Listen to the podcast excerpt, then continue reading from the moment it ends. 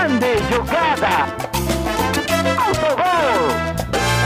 Olá, senhoras e senhores, meu nome é Vitor Frescarelli, mas você pode me chamar de orelha. Esse aqui é o Autogol gravado hoje no dia de Páscoa, domingo de Páscoa, então feliz Páscoa aí aos meus grandes comentaristas que vão se apresentar agora. Ou era melhor estar tá assistindo o filme do Pelé? Digam aí. Pode começar o Tarujo. É, o filme do Pelé é muito bom, mas acho que ver de novo, né? Ele mais uma vez, logo tão em sequência de ter visto pela primeira vez, não faria muito sentido. Então, não sei se chegaria a ser melhor. Tudo vai depender da experiência de gravar com vocês essa noite também. Né? Se for uma bosta, eu vou falar, ah, realmente era melhor ter visto do Pelé. Mas é, pela segunda vez em um curto espaço de tempo. Cê, Mas. Você é, falou o seu nome aí? Eu não, não, não, não, peguei aqui se você falou o seu nome. Meu nome é Felipe Altarujo. Ah, tá no episódio 11. Se você não sabe meu nome ainda, é, para de ouvir essa Vai, Noia. Vai. Tem gente que assim, é. é. a primeira vez que tá escutando o primeiro episódio, conheceu através do Pelé. Aí, ó. Você tem que se apresentar para eles também, Altarujo. É, se você, se você conheceu a gente através do Pelé, eu só digo para você que pena. É, eu sou o, Rafael, também conhecido como Onoia, e falar para vocês que, assim, não era melhor ter ido ver o filme do Pelé, não. Era melhor ter ido ver Kong versus Godzilla. Mas, viu, sabe que esse filme do Pelé aí que eles referenciam no Chaves, né? Que tem a, a, clássica cena que todo mundo vai no cinema e o Chaves fica falando que era melhor ter visto o filme do Pelé. É aquele filme que ele faz com o Sylvester Stallone, tá ligado? O Pelé é é o goleiro, eu acho, ou é Stallone que é goleiro, não lembro agora. Não sei. O único filme do Pelé que eu, que eu lembro é aquele da, da cena clássica lá, do, do, Pelé pegando uma arma com uma carretilha e, e falando: sou o Jô Soares, piranha. Pelé? Não, o Jô Soares. Cara, é muito bom ele dar uma carretilha na arma e a arma cai na, na mão do Lima Duarte. Eu acho que esse cara é, é irreal, essa cena, mano. É muito bom. E é só isso, né? Ele some do filme. Ele aparece uhum. para fazer isso aí não aparece mais. É, é, é, é a melhor, é a melhor É a, é a melhor participação de, de um futebolista no auge de sua atividade em um filme. Assim, não a melhor, digo que é a segunda melhor, porque a melhor não tem como comparar o Neymar no ter... Não, o Neymar no terceiro triplo X. Eu não vi isso aí, cara. O que, que ele faz no triplo X?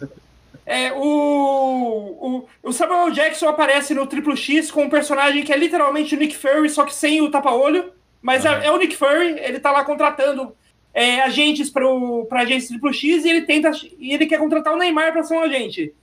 O, ah, eu ouvi o, falar isso. E, okay. o Neymar, e o Neymar fala pra ele, tipo, ah, eu não sou um agente secreto, eu sou só um jogador de futebol. O que, que você tá. que você tá doido aí? Daí entra, no restaurante eles estão, entra um, um cara pra assaltar. O, o, na hora que o, que o, assaltante não tá prestando atenção, o Neymar pega um saleiro, chuta o saleiro, vai na cabeça do bandido e o bandido cai desacordado. que maravilha. Pô, eu achei que você ia referenciar aquela, do, aquela clássica do Casa Grande, que é de, de da porno chanchada também, é muito famosa. Não, mas, mas aliás tem outra também que é muito boa, que é. Mas essa já o jogador fora já que já estava é, aposentado, que é, foi no. Não sei se vocês sabem, aquele filme Kickboxer do Van Damme. Cara, eu, eu o Ronaldinho Gaúcho, é verdade. Isso, é. Que tá rolando, tá, tá, tá, rolando um remake do Kickboxer, só que é um remake em trilogia. São três filmes para refazer um filme. E no segundo filme dessa trilogia, que se não me engano é Kickboxer Retaliation, o, o nome do filme, o Ronaldinho Gaúcho é, é, aparece tipo como um o mestre de artes marciais que o cara vai dentro de uma, numa prisão na Tailândia para treinar com ele, porque ele é o mestre dos chutes. Muito bom, mano. Que o, cara, o, o, o, cara, o cara que é tipo, o, que faz o Frank Dukes, que é o personagem que era do Van Damme no Kickbox original, né? Vai treinar com o Ronaldinho Gaúcho pra aprender a dar, a dar um chute forte o suficiente pra derrubar o Montanha do Game of Thrones, que é aquele que vai enfrentar. Ah, que da hora! Caramba, eu preciso assistir esse filme. Mas, uh, Aí teria que ser o Roberto Carlos. O negócio é o fute forte, né, pô? Desde ah, mas o Roberto Carlos não tem a mídia que o Ronaldinho Gaúcho tem, pô. Sim, mas o, se o cara, qual é a credibilidade de um processo seletivo, de um processo de treinamento, e utiliza o, chute forte do Ronaldinho Gaúcho como o maior atributo dele. Pô, não. Então, tá, sei lá, alegria nas pernas o chute, habilidade, velocidade. Mas não a força do chute. Aí já começa a tirar a credibilidade do filme. aliás, aliás, esse, aliás, esse filme aí é o Ronaldinho Gaúcho ensina o cara a chutar e o Mike Tyson ensina a dar soco. Então, tipo, a credibilidade do Ronaldinho tá meio complicada ali, né? Exatamente, pô. Tinha que ser um, um, o Ronaldinho ensinar um outro tipo, a ginga, sei lá, o, né, o um outro tipo uma de capoeira, talvez, é, sei lá, uma coisa pra. É, a habilidade, o drible, a finta, né? Mas, pô, o cara ensinar o chute forte, né? Mas, mas Podia ser da... o Hulk ensinando o chute forte para fora, né? É, mas é. eu gosto da credibilidade do, do, do, Samuel Jackson escoltando o Neymar. Aí eu já acho interessante. Eu fico imaginando isso, por que, que a Marvel não aproveitou um negócio. Cara, imagina um time com Homem de Ferro, Capitão América, Viúva Negra, Hulk e Neymar. O Hulk e o Neymar já atuaram juntos algumas, algumas vezes na seleção brasileira, né? mas assim, né, sem todo esse, esse apoio em, em, volta deles. Então, então, realmente seria muito bom. Ai, que beleza. É, a, única, a única coisa que falta pro Neymar fazer é isso. O cara já fez novela, já jogou no Barcelona, jogou no, já jogou no Libertadores, já ganhou Champions. Só falta fazer parte dos Vingadores. É que os Vingadores não existem na vida real, né, pessoal? É, não sei se alguém acredita de verdade, né? uma coisa do dia mas é ficção. Nossa. Mas quem sabe. Mas se, se, se, houvesse um Vingadores de verdade, eu tenho certeza que o Neymar estaria lá. Tudo pra estar lá, pelo menos. É, o, o, o, o Neymar seria uma puta injustiça. Assim, o Neymar provavelmente depois, depois que, que, que aposentar, ou provavelmente ainda jogando, quando vier tirar algumas férias do Brasil, provavelmente ele vai fazer algum dia algum clipe com alguma banda chamada tipo Os Vingadores do Forró, alguma coisa assim. É, o Neymar é um cara muito versátil, isso não tem como discutir. É isso aí, senhores. Depois dessa. Bom, essa sessão cinema aqui, que nós avaliamos com muita profundidade os é, maiores. É o mês do Oscar, né, cara? A gente tem que falar um pouco de cinema também. A gente tá aqui em casa na maratona de assistir o Oscar também. Aqui não tem cultura. Neymar, não apareceu o Neymar nenhum deles ainda, mas eu tenho fé que em algum momento vai, vai surgir aí o Neymar. Bom. Mas nós estamos aqui para falar do filme do Pelé, aquele filme que saiu na Netflix. Espero que você tenha assistido. Se você não assistiu, tudo bem, a gente vai falar aqui de uma coisa geral. Não é como se desse para ter algum spoiler na, no filme sobre a vida de um cara de. de, de o Pelé se aposentou. Como assim, cara? Vocês falaram que parece que aposentou, eu só vi a primeira uma hora do filme e ia terminar depois. então, então você pode ficar tranquilo. E você pode também se inscrever aqui, ou seguir, sei lá o que está escrito aí no botão do seu agregador de podcasts favoritos, para você ficar por dentro aqui do que rola no Autogol. Beleza? Muito obrigado pela sua inscrição aí, pela sua audiência e vamos pro assunto. Vamos lá, vou começar já falando uma coisa que o esse é, documentário da Netflix já agregou para mim, que é uma coisa que eu acho que foi um pouco esquecida através dos tempos aí, através da, das gerações. E acho que pode até ter sido esquecida pela nossa geração. O Pelé não é só um bom jogador de futebol, não é só um craque. O Pelé, ele é um símbolo nacional, é um, foi um motivo de orgulho nacional, é um, ele foi muito maior do que o futebol dele. E eu acho que isso é uma coisa que esse uh, documentário traz bastante. Você começa a falar assim, não, peraí. Não é só que ele jogava bem, que ele ganhou três Copas do Mundo, como se isso fosse pouca coisa, né? É que o Pelé, ele era. Ele foi a pessoa que colocou o Brasil no mapa praticamente. O, o Brasil não era conhecido. Quem, quem apareceu lá e começou a ser entrevistado por um uh, repórter francês chato foi o Pelé, que ficava pegando o pé dele. Aliás, aliás eu, diria uma coisa que vai além do Brasil. É, a, gente, a gente não pode esquecer que o Pelé começou a jogar em 1958. Em 1958, ele foi talvez o primeiro negro a viajar o mundo e sendo respeitado em todos os lugares do mundo. Onde ele pisava, ele era respeitado. Ele talvez tenha sido o primeiro negro a fazer isso. O primeiro, o Muhammad Ali não é mais velho que ele? O Muhammad Ali é, é depois. É depois? É depois. Ah, ele, ele, começou o auge da carreira depois, na, depois na década de 60, 70, o Muhammad Ali. Em 58, a, até o Pelé aparecer com 17 anos, acho que não tinha nenhum atleta, tirando o Jesse Owens, que já tinha, que já tinha competido na, nas Olimpíadas e tal, mas mesmo os atletas negros que ganhavam medalhas não eram tão respeitados. O Pelé talvez foi o primeiro atleta negro realmente respeitado em nível mundial. Onde ele pisava, ele era respeitado. Porque também acho que é o primeiro esporte de nível mundial, né, de, de, de acompanhamento mundial realmente, né, que, que tinha um negro se destacando. O Jesse Owens foi um caso muito emblemático, muito histórico, porque ele vence é, os alemães dentro da Alemanha nazista, mas é, você ter um, um atleta negro né, é, tendo um sucesso internacional, mundial, e um esporte que realmente é relevante, né, era, já, já era relevante para o mundo todo, talvez o Pelé seja o primeiro. O atletismo uhum. não tem a, a mesma né, a mesma, a mesma é... paixão, não move a mesma massa não, que move o futebol. Aliás, o, aliás o... As seleções brancas tinham ganhado. Sim. Não, e aliás, o próprio Jesse Owens, tipo, ele foi um símbolo daquela Olimpíada, mas quando ele voltou para os Estados Unidos, ele não foi respeitado. Ele continuou sofrendo o mesmo racismo que ele sempre sofria desde antes, né?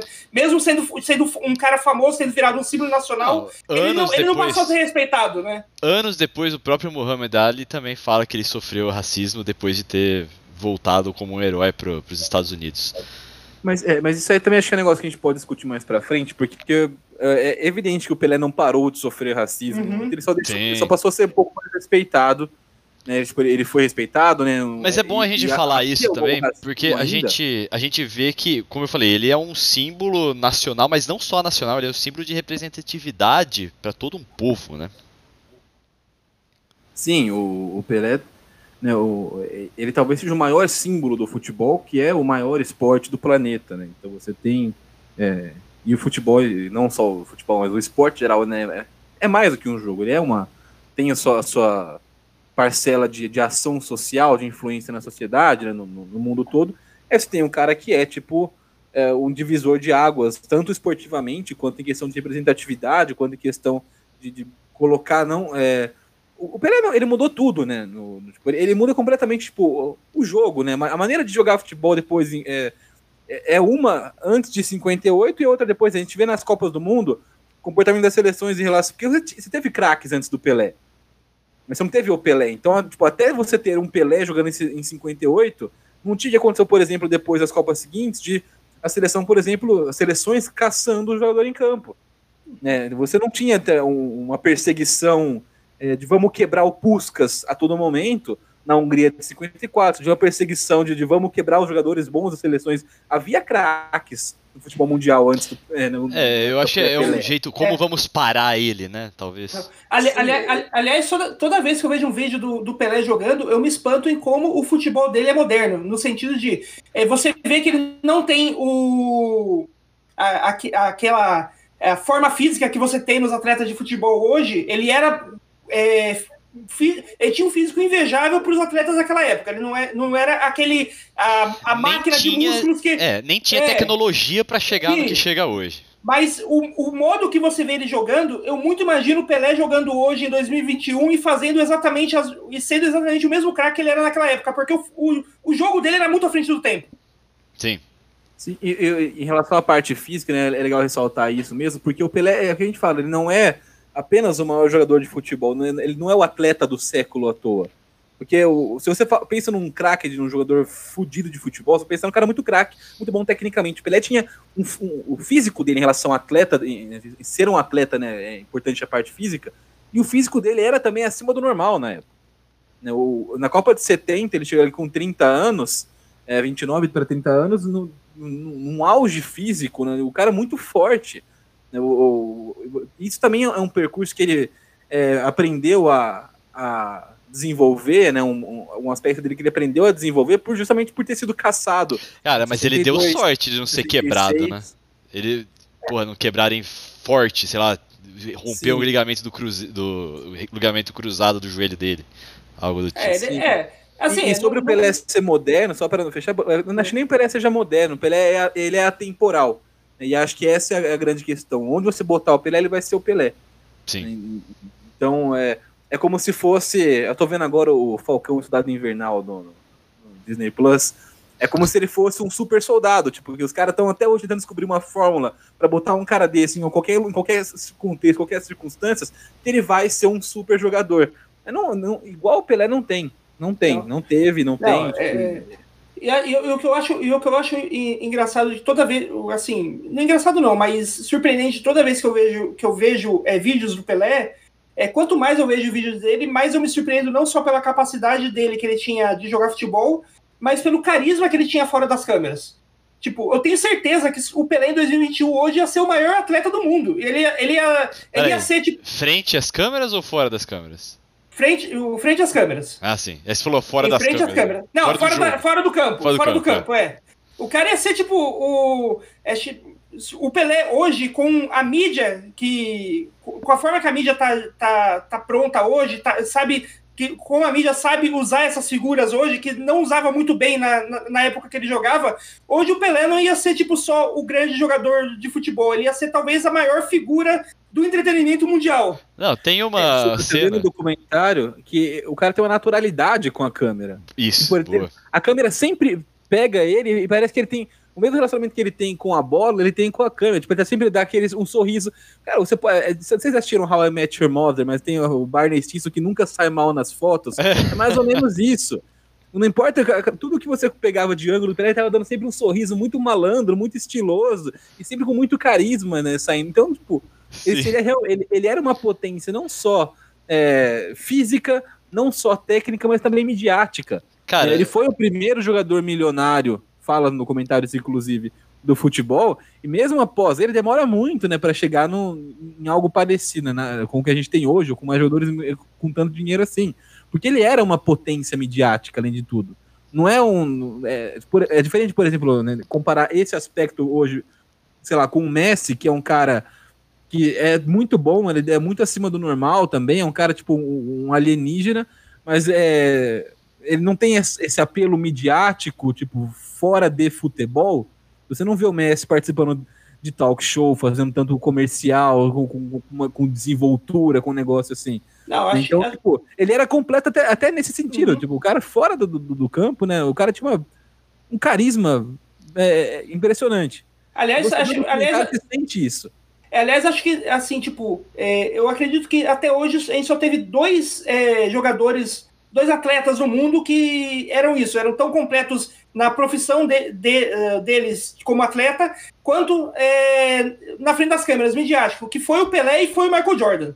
Sim. nossa, Só- pode crer, só Michael esses Jordan. dois. Só esses dois que acho que, que conseguiram ultrapassar essas barreiras Então, e, e, e, logicamente, mudaram o mundo, né? Porque o Pelé ajudou a tornar o futebol o esporte, é, o maior esporte do mundo, né? E o Michael Jordan também ajudou a, transformar, a tirar a NBA do, de ser um esporte americano e transformar também no esporte mundial, né? Sim, e tem uma cena no documentário que eu acho que exemplifica muito bem isso, do carisma, né, da paciência, da desenvoltura dele na frente das câmeras, que é na hora que ele tá saindo de um hotel em Paris pra entrar num ônibus, alguma coisa do tipo, num carro, sei lá.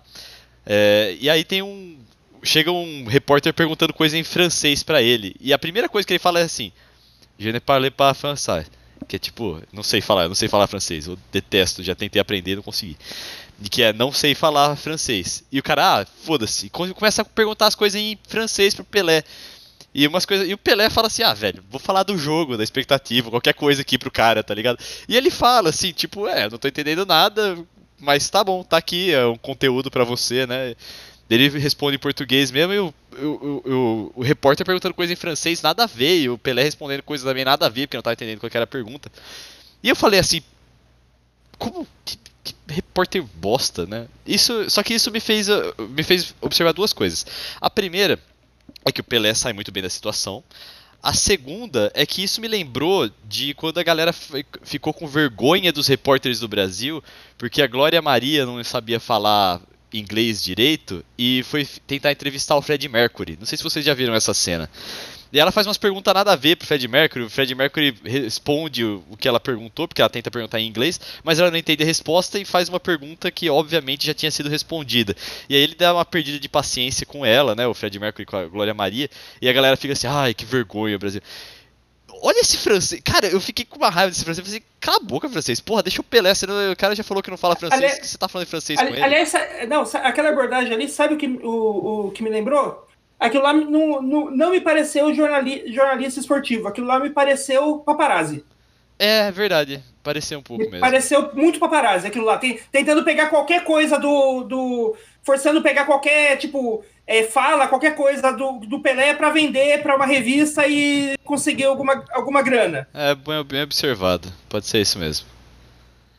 Sim, e, e em relação, né? Só pra não passar batido esse negócio do, do, do repórter Mara, de como a gente vê com horas diferentes quando é com a gente, é, tem esse negócio no Brasil de que a gente tem que agradar o gringo a todo custo, tem que falar o inglês perfeito, com sotaque, e para mim isso é o maior, sei lá, nada a ver, porque eu, os caras fazem questão nenhuma de falar com, de saber falar o seu idioma quando você vai para lá, né, quando você vai, quando você tá no, no exterior, Sim. né, quando você e, e, a gente parece que o brasileiro sente que ele tem que sempre que ele se desdobrar e fazer o impossível para falar em né, para falar a língua do cara.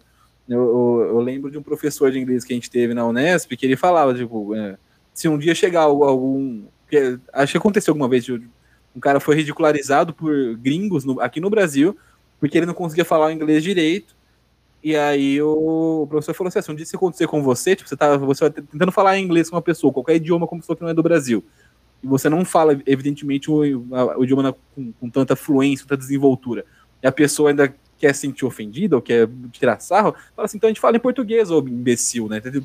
É. Eu sei falar português, você sabe falar, eu tô tentando fazer alguma coisa diferente. Né? E, e acho que ele tem muito isso também, tipo, tenta sempre se des, né, desdobrar para falar o sotaque correto, eu gosto muito, é, divagando bastante, mas enfim, eu gosto muito do programa do, do aeroporto, do passa no National Geographic e no, no Discovery, que é o aeroporto de São Paulo. É, tem um, um, um, guarda da, da alfândega da Polícia Federal, eu acho ele muito bom, que ele fala o, português com sotaque brasileiro, ele não faz questão nenhuma tipo, de falar. É, o, ele fala assim, sir, let me help you, sir. E foda-se, tá ligado? Desde que o cara ouça, entenda a mensagem, se tem sotaque ou não, foda-se. Né, os caras não fazem questão de aprender a falar, e a gente fica aqui debatendo, né, minutos em programa esportivo, se fala, ou como se pronuncia o nome de um jogador, ou tira sarro de um narrador que fala o nome errado, né, e, e tipo, mano, sabe? É, foda-se. Não, Os lá... chamam, na França todo mundo é Vampetá, Ronaldinho, então, pô, fala direito. É. Eu, eu também, então, é. é o grande, grande foda-se, né?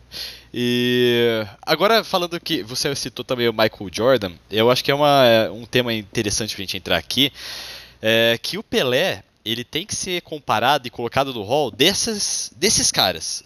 Michael Jordan, é, talvez Muhammad Ali, é, e não quando fala assim, ah, mas o Cristiano Ronaldo é melhor do que o Pelé. Calma, velho. O, o Cristiano Ronaldo não representa pro futebol o que o Pelé representa pro futebol. Não dá para comparar. O, o, o é, é, outro outro hall de craques e de ícores que você tem que colocar o Pelé. É, aliás, eu acho que nessa, nessa questão aí de Cristiano Ronaldo é melhor que Pelé, o Messi é melhor que Pelé, não sei. Eu, eu gosto muito de uma, de uma frase que eu, eu vi numa matéria, do, numa review sobre esse documentário do Pelé do Muzo Kongwa, que é um jornalista é, inglês, e ele fala, ele fala assim, que tipo, é, pode ser que, que outros que é, outros jogadores superem o futebol do Pelé no futuro ou hoje. Pode ser que o Messi seja melhor que o Pelé, pode ser que o Cristiano Ronaldo seja melhor que o Pelé, pode ser que o Maradona seja melhor que o Pelé. Isso tudo é em discussão, mas o que não é, é discutível. Mas o que, não, o, o que é indiscutível é que é, é a arte que esses jogadores estão fazendo, o Pelé é o canvas, é a tela onde eles estão pintando essa arte. Oh, caramba, gostei disso aí, hein? Ó. Muito bom. Muito Quem bom. foi que falou de novo, por favor? O, o jornalista inglês é o Musa Okongwa. Caramba, legal. Gostei bastante dessa, dessa comparação aí. E aí, vamos entrar em assuntos espinhosos? Vocês já estão preparados? Vamos. Vamos. Estamos aqui para isso. Para quem escutou aqui o Alto Gol na semana passada, né, o episódio anterior, não necessariamente semana passada, você tá é atemporal, né? Você vai saber quando você está escutando isso. É, você viu a gente falando de sports washing, que é quando a gente pega algo que está errado, só que usa o esporte, e aí pode ser o futebol, pode ser qualquer outro esporte, para maquiar aquilo e fazer aquele negócio super errado parecer um pouco mais palatável. E o Pelé foi um instrumento de sports washing. Alguém quer introduzir aí como? Ou alguém. Ou, ou... Já vamos é, direto. Eu acho que é, deixa o é, o documentário ele é, bem, ele é bem claro né, nessa linha do tempo. Eu achei até legal a maneira como ele constrói a narrativa. Primeiro ele mostra quem é o Pelé e tudo mais, tipo, esportivamente, conta a trajetória dele. E aí ele também entra nesses assuntos mais espinhosos, né? Esses assuntos é, que, é, que, é, a relação com a ditadura no Brasil. Né? É, em 64 a gente tem o um golpe militar no Brasil, como de uma ditadura, é, embora tenha gente celebrando e falando que não foi ditadura, que movimento. Se você, inclusive, é, acha que foi um movimento, que não foi uma ditadura, por favor, vai estudar um pouco mais. Não precisa nem continuar ouvindo a gente, que você vai se arrepender daqui pra frente. A gente vai, vai ver que na. Não, fica aí, ó. É, teve, eu, eu gosto. Não, não quero, eu prefiro que escute. Não quero, pode parar. É, não, eu, Pode quero, sair. eu prefiro que, que essa pessoa continue escutando a partir desse ponto. Continua, pô, vem aqui, tenha diálogo. Abre, abre, Não, abre a sua cabeça não, porque a gente vai. Se a pessoa é a favor da ditadura, ela não, precisa, ela não é a favor É, eu diálogo. acho que você. É, Precisa de- você já tá um pouco perdido aí, mas, pô, convido você a abrir. Não, não tem problema nenhum mudar de ideia, sabe? Tipo, por favor, tem- seja aberto a isso, não é vergonha nenhuma. O- Pelo contrário, Não, vergonha é ficar insistindo nisso. Em 64, o Brasil sofre o golpe militar, né? No, no- no- e passa a ter um regime militar, é, uma ditadura controlando, controlando o, o país. E, e é, daí para frente, então, né? Todos, é, tudo que a seleção brasileira faz é capitalizado por esse governo. Né? Então, quando o Brasil, por exemplo, é campeão do mundo em 70 no México, o presidente era o Garrastazu Médici, talvez o pior de todos os nossos ditadores Uhum. né, o, foi o, o- ápice né, da nossa ditadura, o momento mais tenebroso, talvez, da- da- dessa história. Ah, o AI-5 baixou em 68, né? E, durante a administração Médici. E É, o Brasil. é 69, né? O AI-5. 69, Acho que é desculpe. 69. Desculpe, então. Mas foi, foi, foi 69. foi durante a administração Médici mesmo. É. Mas foi em Aliás, uma 69. errata aqui do episódio anterior, que eu falei que Abu Dhabi fica no Catar, não fica não, Doha fica no Catar, Abu Dhabi é nos Emirados Árabes, Árabes Unidos também, junto com Dubai.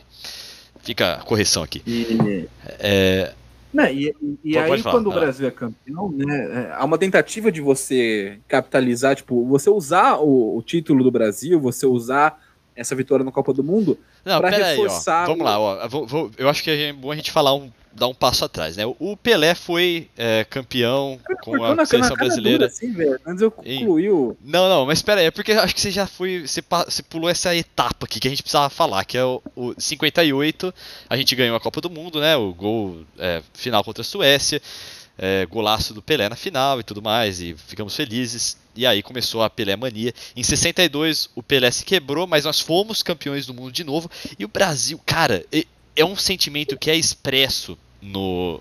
no nos- pelos entrevistados lá, José Trajano, do documentário, que é uma felicidade. É tipo, mano, nós somos um país foda, né? É, a partir de 62. E aí, em 64, inventa-se o fantasma do comunismo e é dado o golpe. E aí toda aquela esperança, toda aquela alegria, aquele momento do Brasil se perde. É, é triste ver essa parte aí. E aí, por causa desse. Como o, o futebol tinha sido um mo- motivo de orgulho e tal, aí quem entrou lá, o pessoal, os generais que, que fizeram, deram o golpe militar e tomaram o poder, tentaram usar o futebol como um, meio, um modo paliativo, assim, pra. Pô, se a gente continuar sendo foda no futebol, a gente consegue trazer o povo pro nosso lado, alguma coisa do tipo assim. E aí eu acho que entra a história que você estava contando. Agora, por favor, desfila a Ta- Tarujo. Agora eu não quero mais, passa a Agora-. Mas então, aí nós temos o governo Médici, a implantação do AI-5 e o Brasil vai para a Copa de 1970, para disputar a, a Copa de 1970, com é, a pressão do, em cima do Pelé já, falando que o Pelé já não era o mesmo, né? E também vários dessa, várias dessas pessoas que eram contra a ditadura já foram para 1970 torcendo contra o Brasil, porque uma vitória do Brasil no Mundial, não torcendo, mas querendo torcer contra o Brasil, porque a vitória do Brasil no Mundial ia dar esse, esse fôlego aí pro, pro ditadura militar que eles tanto queriam, que eles tanto precisavam, né? E que A- forçaram aliás, conseguir. Aliás, eu acho que vale, vale lembrar também que é uma coisa que o, o documentário lembra que, tipo, o, de começo o Pelé já não queria disputar a Copa de 70, né? Ele foi meio que forçado pela, pela, pelo pessoal da ditadura a fazer parte da seleção, né? Ele já não queria participar Verdade. daquela Copa. Teve isso, eu esqueci de falar isso, cara. Nossa. É, o Pelé. Tanto que, cara, ele fala, depois que perguntam pra ele, qual foi a sua sensação depois. E ele, sendo quem é, sendo o maior ícone, já não era um moleque, já tinha 12 anos de carreira, de muito sucesso, falou que sentiu alívio, cara. Pela terceira Copa do Mundo, ele já tinha ganhado duas. É, é, é bastante coisa, né? Sim, mas eu acho que também é, tem, tem, ele, tem a questão de, de ele querer se provar como atleta também, né? Por, né, Sim. Tudo que aconteceu em 60, O Jordan. 66. O Jordan teve isso É. também. Quem assistiu o Last Dance lá viu que o Jordan também, ele. Teve um alívio ali, né? É, aliás, a gente precisa lembrar esse negócio de se provar que, assim, tipo, é, o Pelé naquela época da Copa, do- da Copa de 70, ele tinha o quê? Coisa de uns 30 anos, mais ou menos. Ele era relativamente novo. Mas a carga que ele tinha de jogos era equivalente a um jogador de quase 40 anos hoje. Tem, né? Porque o- ele fazia um calendário muito grande, não só de jogos, de jogos oficiais de Paulistão, Brasileirão, Libertadores com o Santos e com a seleção brasileira, mas ele, ele literalmente, tipo, o Santos rodava o mundo para fazer amis- fazendo, vendendo amistosos para com, com a presença do Pelé, né? E então, como a- o amistoso era vendido por causa do Pelé, ele era obrigado a jogar. Então, tipo, é, o, o Pelé era um cara que, que durante os primeiros 12, 13 anos da carreira dele, rodou o mundo fazendo coisas de 3, 4 jogos por semana. Cara, eu não lembro quem que é o jogador, mas tem uma passagem lá no documentário que eles falam assim: Ah, o Pelé tava meio quebrado, a gente tinha que jogar na França lá. E aí, mano, os franceses não sabiam quem que eram os caras, não sabia a cara de ninguém, né? Então nós demos a camisa 10 para outro cara lá e falaram que falamos que era o Pelé. Infelizmente os franceses descobriram e exigiram o Pelé no jogo, né? Mas ah, por algum momento ali funcionou. Ah, Em, em relação, né, para falar da ditadura mesmo, é, cobra-se muito do, do Pelé posicionamentos ao longo da trajetória dele, né? É, por mais que ele tenha sido esse cara fenomenal dentro do campo é, e também com esse carisma fora do campo, é, muitos dizem que, que falta, né, é, cobram esse posicionamento, que ele fosse contra a ditadura, que ele fosse, é, que ele se manifestasse em casos, por exemplo, de, de racismo no esporte que acontecem é, né, até hoje no, no futebol brasileiro, então sempre que acontece alguma coisa, alguém vai entrevistar o Pelé, e normalmente quem vai entrevistar o Pelé nesses casos é, um- é alguém com, com intenções bastante questionáveis, porque já sabe qual resposta o Pelé vai dar. Né, o, o, o Pelé não é um cara que se posiciona contra o racismo, não é um cara que se posiciona contra esse tipo de coisa. Então, se o cara vai entrevistar o Pelé depois de 150 casos, o cara teve o mesmo posicionamento, é porque ele quer só alguém que respalde o que ele, o que ele acredita. é verdade. Ele, ele- ele quer só, tipo, ah, já sei que o, o Pelé é uma fonte segura, o Pelé né, é uma fonte importante, e ele vai falar mais ou menos o que eu quero que ele fale, porque. Então, hoje em dia, se você vê uma matéria, acontecer um caso de racismo, como aconteceu.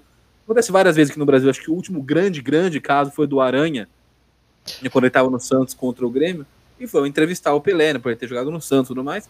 E, tipo, né, se você questiona um pouco, por que, que vão entrevistar o Pelé? Você já sabe a opinião dele sobre isso. Ao mesmo tempo, também eu acho que é uma cobrança é, um pouco exagerada. né? Não, eu acho que não é, cara- não é nem a opinião. Eu, eu- talvez não é saber a opinião, mas é saber o que, que ele vai fazer, que é dar aquela sabonetada, né? Ele vai dar aquela exatamente, é. Aliás, eu, Sim, é, vai falar que na, na época dele era no- que acontecia isso direto, que é normal, sabe? Ali, ô, É. ô, ô, Cicano, aliás, só, só uma piada bem interna que só quem estudou no Unesp vai entender agora, que é tipo, a galera do Jornal de Santos, a galera indo entre- entrevistar o Pelé por qualquer coisa que aconteça no Santos, é tipo o aluno da Unesp indo entrevistar o Rodrigo Agostinho por qualquer coisa que aconteça em Bauru, mesmo que não tenha ligação nenhuma com a prefeitura. Sim, apareceu a onça no Vitória Regia, vamos entrevistar o prefeito. Nada a ver com o negócio. O... Vocês lembram que tinha um autógrafo do Pelé na sala da, no corredor das 70 ali, né? Não. Tinha? Tinha um, um giz, esse do Pelé, um autógrafo do Pelé. Na, Ah, era um 70. autor. Alguém falsificou a assinatura do Sim. Pelé, né? Teve uma história dessa, não, não tá no documentário, mas eu lembro, cara, que uns 20 anos atrás teve um problema com uma falsificação de assinatura do Pelé lá. Não, eu não sei exatamente o que aconteceu. Porque o documentário ele não, não fala da, da história pós-aposentadoria do Pelé, né? Que tem isso aí. Tem uns filhos não assumidos, tá ligado? Tem, tem uns negócios desses. Continua, desculpa. O, é, em, em relação ao posicionamento, né? As pessoas cobram muito esse tipo de, de coisa do Pelé.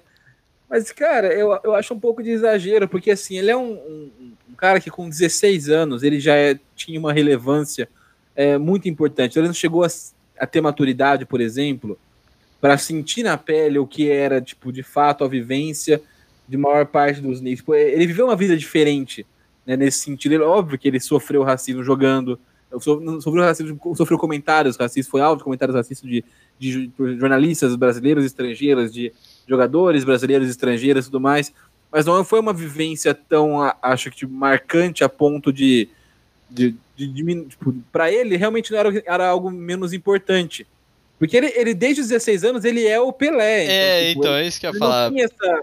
Mano, ele já sabia que ele era foda, ele já era considerado foda por todo mundo. Talvez que ele lá bate, foda-se, sabe? Sim, e, e é, é, da, da, mesma forma, acho, é, acho até semelhante, até, até mais né, complicado cobrar uma coisa com ele na ditadura. Porque, é, é, assim, o cara é o Pelé, então, tipo assim, beleza, tem um monte de gente morrendo, sendo torturado e tudo mais, mas ele é o Pelé, ele não tá passando por isso. Ele mal fica no Brasil nessa época, porque ele tá sempre viajando, fazendo excursão, né, que a gente já falou. Então, ele não, não tem uma. Ele, ele tem esse desprendimento desse tipo de realidade, porque ele, quando ele se torna o Pelé, mano, imagina você com 17 anos, não é você ser. A gente tava falando sobre o cara que é. Que, que, jogador do Palmeiras de 16 anos jogando Libertadores, já zagueiro do Santos, não sei o quê. E, e, mas assim, o cara com 17 anos ele já, já era o Pelé com 17 anos. Não, com 16 anos ele meteu o chapéu dentro da área numa final de Copa do Mundo e marcou o gol. Com, com 17, né? Ele fez isso. Foi 17, mas, desculpe. É, com 16 ele já estava no Santos, já era, já era um cara importante. A minha, a é minha imprecisão nos meus dados está me incomodando. Peço desculpa é, aos meus colegas. Se anotado, aos... se você anotasse como eu e o Noia fazemos, a gente tem que registrar completo. É, não dá pra, eu, vou, eu tô até mostrando na câmera aqui os meus registros, né? O, o, o ouvinte não consegue ver. Porque não tem imagem no nosso podcast. Pode acreditar, Mas, ele está mostrando. Mostra a sua aí também. Aí, ó, olha aí, ó. Tá é. Tudo anotando as coisas. E o, o Orelha não, não sabe, não, não, não, não um ah, Peço desculpas aí pelo meu descomprometimento com a qualidade desse programa. É, e, né, então, em relação a esse tipo de. O cara, o cara ele, era, ele teve uma vida mais descolada desse tipo de questão, porque a hora que você tem maturidade para entender, de fato, ele, tipo, ele já era um cara muito importante. Né, já era. Tipo, quando você foi entender realmente né, esse tipo de questão na, na, na sua vida, eu com o que 25, 23, 20 anos, né, se você for muito precoce, né, no, o Pelé com, com 17 ele já era Pelé. Sim. Tipo, ele não teve, é. acho que um, spa, um momento para sentir. É diferente, por exemplo, talvez é, do Muhammad Ali, do Ali, que tem uma, uma trajetória diferente. E, e também tem uma questão que é, o, o documentário deixa isso muito claro. É, quando ele faz a comparação do Muhammad Ali com o Pelé, ele bota um trecho do Muhammad Ali é, se posicionando contra a, contra a guerra do Vietnã nos Estados Unidos, né? Falando que, uhum. é, que não iria para a guerra, que não sei o que e tudo mais.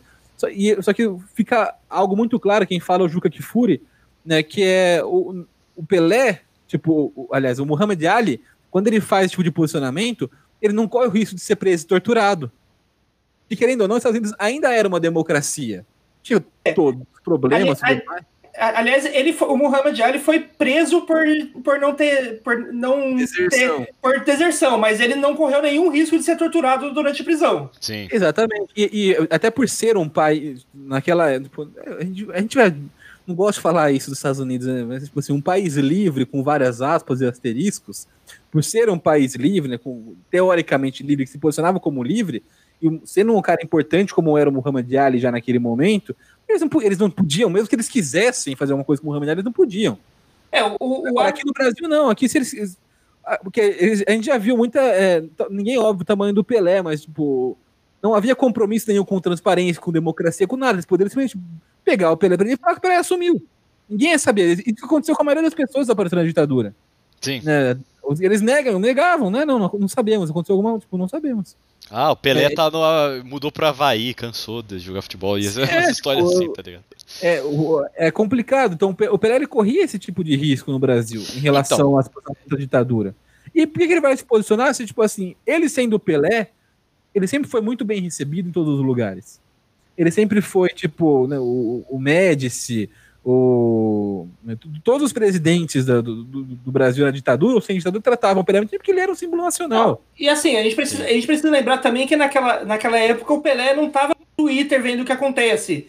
É, tipo, o Pelé, o Pelé era bem tratado por todo mundo e ele abriu o jornal e tava tudo bem, tava tudo, tudo certo. Ele não tinha tinha problema aí no país. É. A bolha dele, se hoje tem uma bolha, né? Imagina a bolha que, que a galera conseguia se meter naquela época, né? E ele mal ficava no Brasil. Também tem. O documentário deixa claro que ele passava muito tempo excursionando, né? O próprio ele fala isso, tipo, tava às vezes lá fora, recebia alguma notícia, mas era tipo uma notícia bem superficial e falando, ah, o Brasil tá ok. Então, ok, né? Então tá Fazer bom, beleza, né? Então, é, tem uma cena aí que eu acho que é bastante. Dá pra fazer um paralelo bastante claro com hoje, né? Com antes da pandemia. Que é o Médici indo pra estádio, né? Apresentando-se como um homem do povo que gosta de futebol, com o radinho de pilha dele no, no, no ouvido, né? É uma coisa que, por exemplo, o Bolsonaro faz muito hoje, que é. E fazia, né? Enquanto poderia ir para os estádios. Mas aparecer em jogo do Flamengo, aparecer em jogo do Palmeiras, mostrando que é um homem que gosta de futebol, é um cara simplão, né? Que é a imagem que ele vendeu para conseguir ser eleito e conseguir conquistar a parte do eleitorado dele. É, e, e não só isso, né? Ele faz live com camisas de time pequena, esse camisa pirata, Não. tudo comprando, né? Tipo assim, eu sou do povo, eu sou, né, eu sou mais um de É. vocês. Tem uma outra cena no, no documentário que é o- uma suposta conversa entre o Pelé e o Médici. Mas eu achei ridículo, cara, que é a conversa entre eles. Que poderia ser. Pô. Se poderia ter um, um- um interesse genuíno entre trocar ideia o presidente com o Pelé. Mas não, é feito num lugar público, num hall praticamente público, forrado de imprensa. Mas assim, completamente. Um negócio claramente, é, como que é, staged, né? Tipo, combinado, sei lá, feito para armado isso, um negócio não- não- completamente não- armado para publicidade. É, não era, não era uma conversa, era um marketing do presidente. né? Era o marketing do presidente, exatamente, cara. Eu achei ridículo essa cena. É, mas acontece, acontece até hoje em instâncias diferentes, né? Então a Sim. gente, a gente vê que ainda o esporte é sujeito. A gente falou, passou o episódio inteiro na, falando sobre sports washing, né? Sobre é você usar o, o futebol e a alegria e a, euforia do jogo, né, do, do esporte, para apagar ou melhorar a sua imagem ou tipo tentar vender uma ideia, né? Então aí vai voltando à questão da ditadura, Copa de 70, né? Você a- o, título do Brasil, por mais que ele é, né, tipo, acabavam torcendo pro Brasil e tudo mais, mas ele reforça um, um sentimento de nacionalismo, de amor à pátria, que ajuda, de certa forma, também a você é, incentivar, que era essa ideologia né, da ditadura brasileira, que era o, o ufanismo, o ame ou deixo, né, ninguém segura este país e tudo mais, né, o, o- todas as mentiras que eram contadas em relação ao Brasil, né, de, de que estava tudo bem, não sei o quê, isso ajuda a mascarar um pouco a situação. Mas acho que uma coisa que é bem legal que o documentário deixa claro é que o Pelé é uma figura tão foda tão marcante, tão gigante, tão, né, é, sei lá, anormal em qualquer esporte, em qualquer cenário, em qualquer campo. Pouco, a gente, a gente fala muito, ah, o cara é o Pelé do tênis, o cara é o Pelé do, do vôlei, o cara é o Pelé do cinema. Mas na real, quase nenhum lugar tem um Pelé. Porque o Pelé é muita coisa. Tipo, é, ele não é só o melhor tecnicamente, o melhor fisicamente, ele é- ele é o pacote completo. Então o Pelé é tão gigantesco que beleza, ele vai, o- a seleção vai para Brasília, recebe o, o, o troféu com o Médici, o Médici tira foto e tudo mais, mas não ficou marcado nem um pouco como um título É. do Médici, título da, ficou como título do Pelé, título do Brasil, daquela seleção de 70. Sim, inclusive, Então, é, ele tenta se apropriar naquele momento, óbvio que isso contribui para o patro, pro patriotismo, para o nacionalismo e tudo mais, mas assim, não dá para se apropriar totalmente, porque o Pelé é uma figura muito, muito grande, comparado Sim. com a insignificância histórica de Garrafa Azul Médici, por exemplo. Inclusive, o Trajano e outros eh, repórteres que dão entrevista nesse documentário falam que eles foram lá, como eu já citei, torcer contra o Brasil, né, durante a, a, a Copa do México de 70. Só que chegando lá não teve como, cara. Não teve como. Eles falam assim, pô, o- Pelé, toda a história e a seleção brasileira não teve como eles torcerem contra. Eles de torcer E, e não só isso, acho que tem também um, um negócio de. É, pri- primeiro que assim, era um time muito foda, não, não era só o Pelé. Se fosse só, só o Pelé já seria, já seria suficiente por si só. Mas você tinha ali o Gerson, Tostão, Rivelino, Jairzinho, né, tipo, todo, todo aquele time jogando futebol. o- daquela maneira que jogava, envolvente e, e para frente, jogando e fazendo gol e tudo mais. É, e além disso, né, um, acho que uma.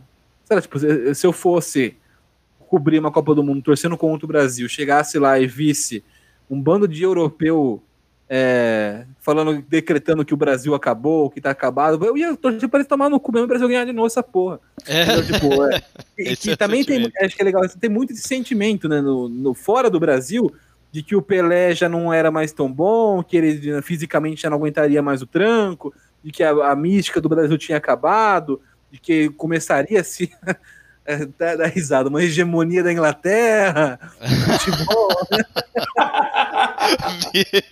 Nossa, teve. Eu não lembro de ter visto isso no documentário, ali- teve? Ali- ali- ali- aliás, a- a, Inglaterra dessa época é, era tão. eu podia- a gente pode, pode dizer que ela era tão arrogante que o melhor jogador dela naquela época usava o sobrenome Best, que é melhor em inglês, né? É, o George. Be- O, quarto, o quinto Beatle, né? É, O, e, e- e, assim, em relação a. Só para não passar batida, a Inglaterra era campeã em 66, mas assim, jogando um futebolzinho murcho, com a ajuda da arbitragem, jogando em casa, assim, é uma, é uma, uma Copa que assim. é- deram um jeito de falar assim, ó, pelo menos a Inglaterra vai ter uma Copa no seu currículo ali, porque É, assim, não é- chegou perto antes, não chegou perto depois. É só pra dar uma moral pra, pra, pra, o cara, pra galera que inventou o jogo. Ah, então É, eles deram- armaram a Copa, fizeram na Inglaterra, os juiz, bola que não entrou é gol, bola que entrou não é gol, não é gol, é- e vale tudo, a Inglaterra foi campeã daquela, daquele jeito, né? Ah, muito, aliás, aliás, muito parcial aliás, esse comentário. aí. Aliás, não, a- aliás, a Inglaterra campeã em 66, assim, de, em, em matéria de tipo. É, times com, com pouco futebol que foram campeões de, de campeonatos internacionais de renome, eu coloco a Inglaterra de 66 abaixo da Grécia campeã da Eurocopa de 2004. De 2004. A Grécia, pelo menos, foi justo, né? Não, a Grécia, Falar não, que era um futebol horrível, a Grécia jogou. justo. não, a, a Grécia jogou um futebol ruim, mas jogou. Eu queria também lembrar que teve uma história igualzinha a essa aí que você contou, o Altarujo. Porém, você substitui Inglaterra por Argentina, por favor. Aí a gente. E é a história, é a mesma história, é igual. É Tudo que você falou pode se aplicar nessa, nessa situação. Com a, com a diferença que, no caso, a Argentina teve uma, uma, uma grande interferência também da ditadura argentina, né? Acho que a gente pode em algum momento falar sobre a Copa de 78, Oh. que entra nessa, nessa, nesse aspecto de sports washing. A gente tinha é, até tem acho que uma matéria que muito próximo a- aos, aos locais dos jogos tinha um quarto, a, bomboneira tinha um quartel onde havia tortura. Tipo, então, então, quando tava lá o mundo vendo um jogo de futebol, tinha gente sendo torturada pela ditadura argentina nos porões do, do exército argentino, né? na- Essa frase, inclusive, é, é, é, é- é falada no documentário do Pelé, com enquanto o Médici estava lá com o radinho fazendo pose pro, pro público, tinha gente sendo torturada no DOPS. É, é pesado essa parte também. Sim, e, e aí a gente entra numa questão também, é, e eu, eu concordo com a cobrança de que, né, e é saindo um pouco só do Pelé também, de que o jogador, jogador de futebol brasileiro, em geral, não se posiciona, né, e são pessoas que são, são, né, não, não tem esse ato de, de se posicionar a favor de alguma coisa, e quando se posiciona, é um posicionamento meio bosta. Sim. né? E- Então, é, não, não tem, né, não tem esse. Não, tão, não são tão engajados politicamente com questões sociais, nem sei com política, né? O cara pode se. Ninguém é obrigado a ficar declarando voto, é porque o voto é secreto, ou apoiar político. Mas você, por exemplo, se manifestar em situações é, socialmente importantes, né, em pautas importantes sociais, e cobra-se muito isso de jogadores brasileiros. Por um lado, eu concordo com a cobrança, porque realmente ele- existe essa carência, ninguém faz isso. Mas também eh, há uma exigência de que jogadores de futebol têm que se posicionar, mas você não vê nenhum realme, artista realmente importante, nenhuma personalidade brasileira se posicionando. Ah, até que ver, viu? Tem, tem algumas muito, que não pou- muito pouco, mano. é muito- se você comparar com outros lugares, a gente cobra muito, jogador de futebol se posiciona, mas a Ivete Sangalo nunca se posiciona. É, não, é isso que eu ia falar. Globo já se posicionam. Mas eu o, acho que. O é, Skank não se posiciona. Tipo, a gente tem vários elementos importantes da cultura brasileira que não se posicionam, porque isso é do brasileiro. Não se, é, pra mim, eu acho que é, o que eu queria chegar é isso. É, é do brasileiro, né, do, do- do famoso brasileiro não se posicionar e, tipo. É porque a, história do Brasil é diferente. É um país instável. Sim. Então você não pode sair também falando qualquer coisa, mas que você acredite e se queimar, porque daqui a, o Brasil, literalmente, daqui dois minutos pode começar uma Ô, ditadura. Tarujo, será que isso não é uma herança da falta de posicionamento do Pelé, inclusive? Mesmo porque depois, Ah, não, depois de acabar não. a ditadura, ele não falou, nunca falou mal do, do, do período, né? Não, não, acho que não. e- Isso, é- isso, é, isso é bem, bem, bem anterior. Se você for, se você for, for pegar, tipo, o, até bem no começo do século XX, lá, os artistas que, que da, da tal Semana da Arte Moderna, é, o, o Andrade, o Mário de Andrade, a, a, a Tarsila nem, nem tanto, mas o Oswaldo, o, Mar, o Oswald, o Mário e não lembro qual era o terceiro, que era o terceiro homem ali, acho que o, o, o Pitinini, não é o Pitinini, é o, o- era um outro, um outro, outro é, Artista. é, artista, ar- artista plástico, né, de, de pinturas e tal. É, ele, os, os três eram tipo muito vanguardistas em matéria de como de como pensar arte, mas nenhum deles se posicionava politicamente. Tipo, É, eles eram de eles, antes, eles, tem eles eram a vanguarda intelectual do, do, do período. Eles, eles foram a, a, a vanguarda que praticamente criaram a cultura brasileira de todo o século XX para frente. E mesmo eles não se posicionavam pos- politicamente. Eram bem isentões. Sim. É, Né, E, e- e não só isso, né? Porque a gente tá falando, tipo, é que eles são ainda referências intelectuais, é um grupo mais. Falando tipo, de grandes influências tipo, midiáticas de massa no Brasil Não, mesmo. Ah, Tipo, a acho- Miranda, por exemplo, nunca Não, foi. é- o personagem é o- internacional do Brasil nunca se posicionou em relação a Uhum. nada. Não, o que, eu- o que eu tô pegando eles de referência é que, tipo, se nem a nossa vanguarda intelectual se posicionava, o que falar do resto, né? É, não, então, Exatamente. inclusive eu queria chamar a atenção pra é, um fato que o jogador no Brasil não é um cara que estudou, teve base pra conseguir. Cara, é um moleque, às vezes, que o pai leva no, no colo durante 10 km, 15 km pra conseguir treinar, é, pega. Não sei, dois ônibus por dia pra conseguir, faz um sacrifício enorme pra conseguir fazer teste. A vida dele foi jogar futebol porque essa era a chance de tirar a família da miséria. Como é que você vai exigir que uma galera que sai desse contexto é, consiga ter posicionamento, consiga ter um pensamento crítico profundo o suficiente para fazer comentários e ficar cobrando esse posicionamento? A estrutura do futebol já faz com que essa galera chegue lá alienada ou com pensamentos é, bem mais superficiais, né?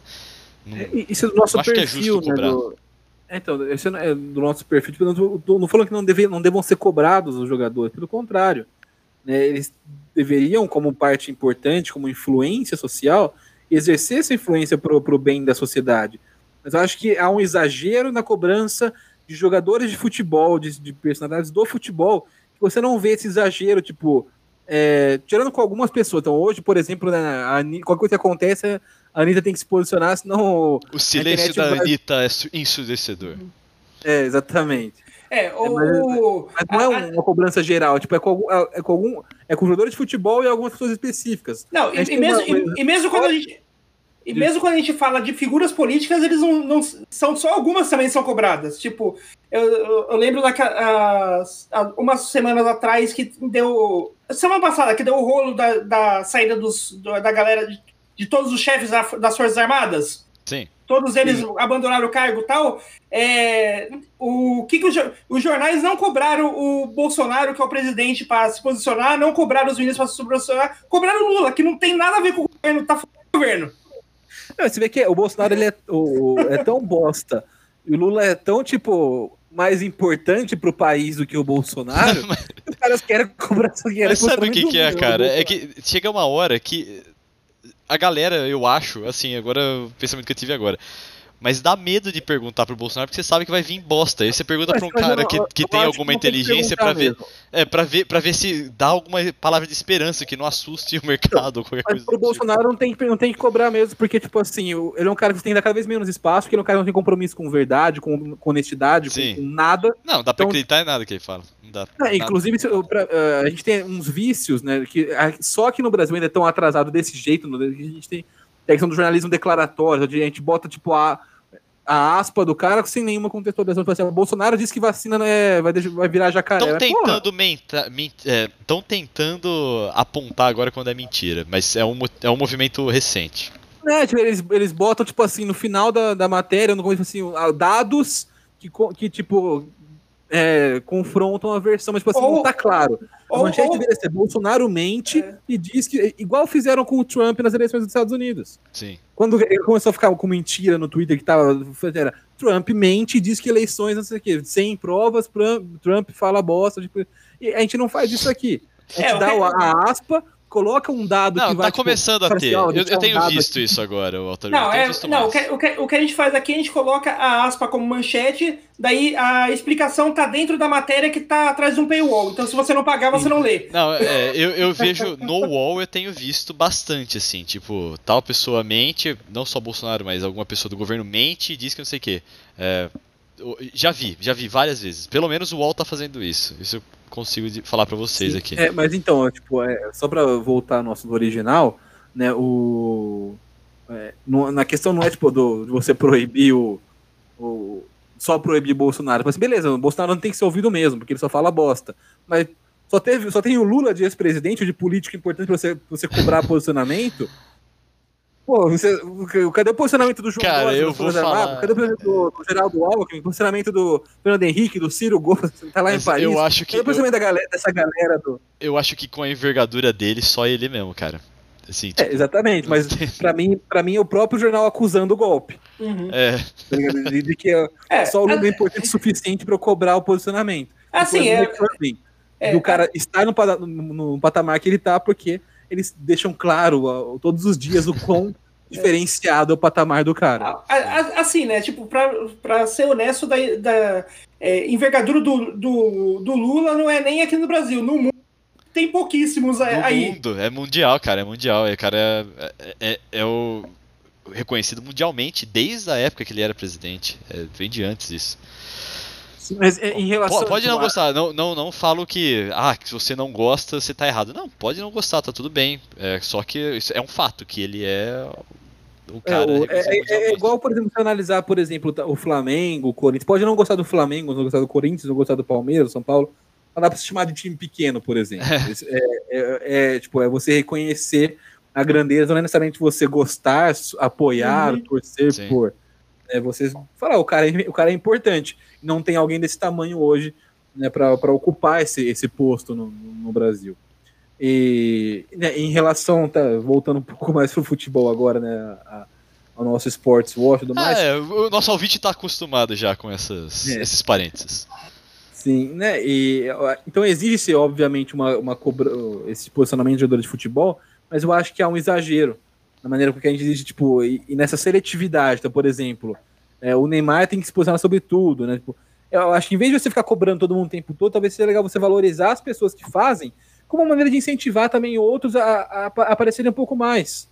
Né? Então, você, por exemplo, o Richarlison, do Everton, da seleção brasileira, é um cara que sempre está ligado no que acontece no Brasil, mesmo morando na Inglaterra. E ele sempre se posiciona, pô, o cara. E não, não posiciona tipo assim, ah, vou votar em tal pessoa. Não, isso aí, foda-se. É, o cotidiano das pessoas é mais do que só a eleição. Não colocando um asno igual ao Bolsonaro lá, o, o país vai andar de, alguma, de uma maneira ou de outra, pode concordar ou discordar de alguma, mas o país, o país vai seguir tocando. Né, e, e, e, no caso do, do eles posicionam sobre assuntos importantes da sociedade. Então, por exemplo, quando rolou todo aquele caso da, da Mari Ferre e do julgamento né, que, que condenou o cara por estupro culposo, sem intenção e tudo mais, ele se posicionou é, é, com isso, né? Ele se posicionou com, é, contrário a essa, essa decisão. Então, ele é um cara que tá ligado nessas pautas que acontecem no Brasil, sociais, e, ou, ou, tipo de momento, né, que, que, surge alguma notícia, alguma coisa assim, e ele se posiciona. Então não, não, não, querem que que os jogadores de futebol sejam e declarem voto abertamente toda, toda a eleição. Cara, eu, eu acho que eu perdi de quem que você estava falando. Que o Richarlison. Ah, o Richarlison, tá. O Richarlison da, da, da, seleção brasileira, do Everton. Sim, sim. Então ele é um cara que se posiciona sempre nesse tipo de, de questão. Não precisa, ser, não precisa ser um posicionamento tipo, de partido político, de ideologia, afinidade ideológica política mas coisas que mexem com a sociedade brasileira. Sim, né? eu, gosto, e... eu, gosto, muito, cara. Eu, eu, o Richarlison, ele é um cara que apesar de estar tá lá no Tottenham e tal, e tá Everton. em alta... Ever... Everton. Olha lá, olha, olha, olha imprecisões, aí, imprecisões do, do orelha. anotação aqui, ó. Apesar de ele estar tá lá no Everton, é... é, ele não deixou de ter essa conexão. Eu acho que é uma coisa que falta do jogador que vai para a Europa, aqui do Brasil, de manter esse contato próximo com a sociedade brasileira, né? Às vezes o cara vai lá e esquece, bicho. E Mas não, não, não, nem, nem, na Europa. Aqui, aqui, no Brasil tem, tem jogador que vira, vive em realidade paralela, não tá em contato é com, a realidade, com o Brasil. Né, senhor Gabigol? Olha, a maioria dos jogadores vive uma realidade paralela aqui no Brasil. Né? A maioria dos, dos atletas, de, do, dos jogadores de futebol do, do Brasil é, não, não, não, participam morando no Brasil. Que tô falando, não estou falando dos que moram lá fora. Os que moram aqui não se envolvem com esse tipo de questão. É, não sabe Sim. o que está rolando. Então, é, não, acho que é, a gente cobra algumas coisas corretas, a gente tem que cobrar, mas da maneira errada. Tipo, não é, o cara não é que quando ele vai lá fora tem que manter o vínculo, tem que manter aqui dentro já. Sim. E isso já não acontece, tipo. É, não, mas eu acho que cai um pouco naquilo que eu falei, do, da história pro, do cara até ele se tornar um jogador de futebol. Então, eu acho que dá para entender, não dá para você ficar pressionando o tempo todo o cara é, ter sim, essa, tá, é importante que ele se posicionasse. E também vale ressaltar que o futebol, em geral, futebol masculino, claro, é um, um, um lugar em que os atletas se posicionam. É, é diferente, por exemplo, da, do boxe, da Fórmula 1, até do basquete do, da, do, futebol, do futebol americano. Do, existem vários esportes que há uma, um, uma tradição maior de posicionamento. O futebol não tem isso né, já em seu DNA. São poucos jogadores que de fato se posicionam, entidades, clubes, seleções, federações, dirigentes e tudo mais.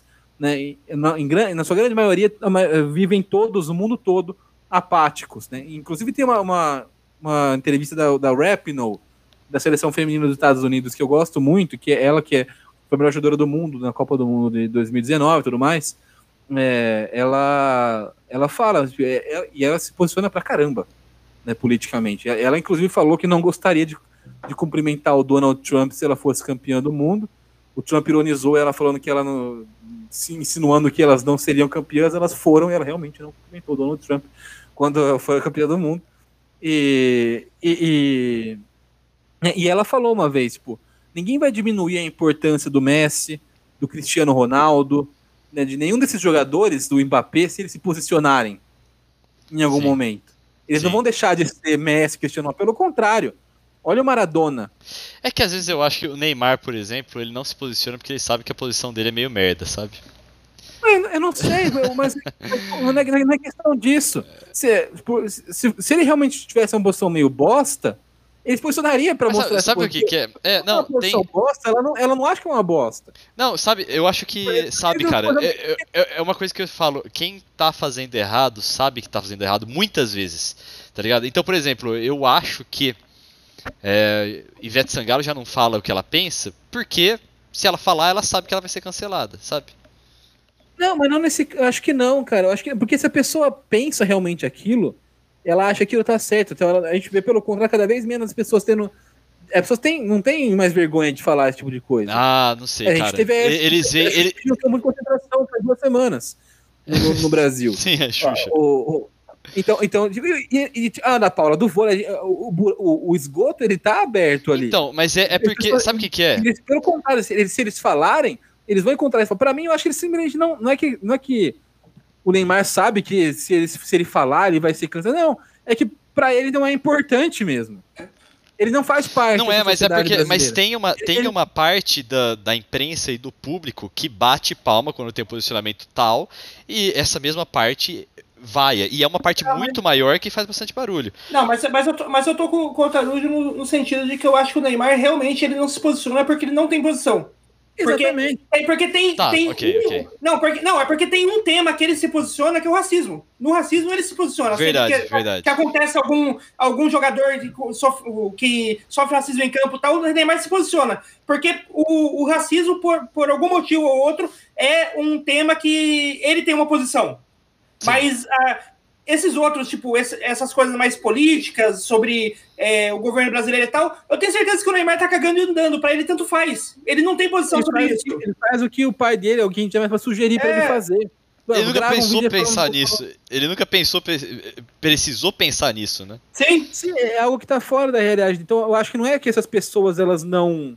Elas, te, elas querem esconder. Pelo contrário, quem é escroto mesmo não faz questão nenhuma de esconder isso. É, eu acho que eu, você, talvez você gente... vê, por exemplo, o ex-goleiro Marcos, não faz questão nenhuma de esconder que é um lixo Sim. nesse sentido. O, o Marcelinho Carioca. eu acho que isso dá que pra é um ser lixo. aplicado. Você lembra que eu falei que talvez o Pelé, a gente não saiba a posição do Pelé, não a opinião do Pelé, porque ele saboneta as respostas. Talvez isso explique que realmente ele não sabe falar sobre isso e foda-se, né? Ele... Sim, para ele, tipo, é o que a gente tá falando para ele. Qualquer um que tava no, como presidente, sendo um ditador, general, assassino ou não, tratava ele bem. Ele ainda era o Pelé, ele vivia, tipo, tinha a vida dele, os, os contratos dele, os jogos dele, patrocínio dele, todo mundo ainda é, fazia festa para ele, então, tipo, pra ele tanto faz. Uhum. Não, não, não, tem esse tipo de, de, de diferenciação. Para a vida dele, ele, ele, ele fala pra, que ele não sentiu diferença.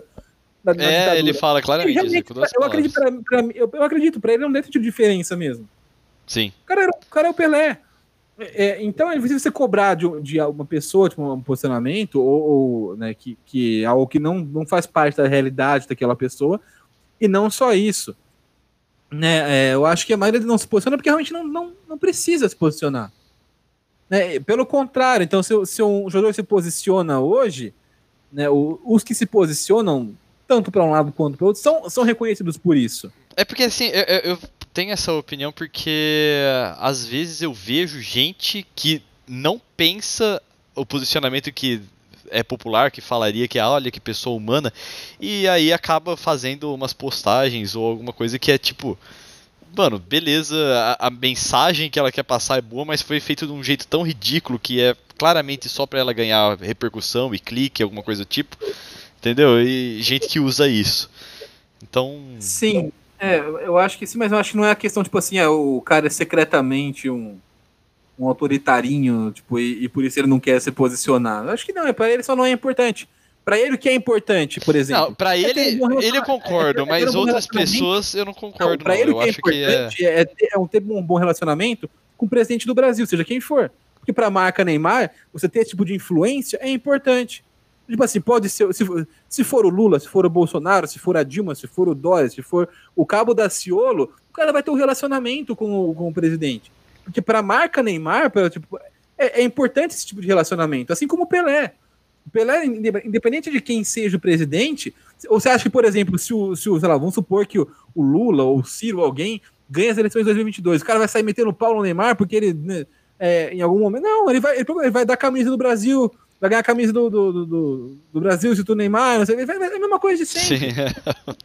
Todo mundo capitaliza em cima disso. Tanto o governo quanto o jogador. Então, tipo assim, ninguém vai tratar o Neymar diferente, no, no, no, no independente de quem assuma o, o poder do Brasil. Né? Não, vai, não vai falar assim, ah, o Neymar é, a partir de agora é o inimigo do Estado, o Neymar a partir de agora é. é, é não, não é Persona não grata. É, não é. O cara vai ser o Neymar ainda, tipo, porque pro Estado é importante ter esse tipo de relacionamento e pro Neymar é importante ter esse tipo de relacionamento.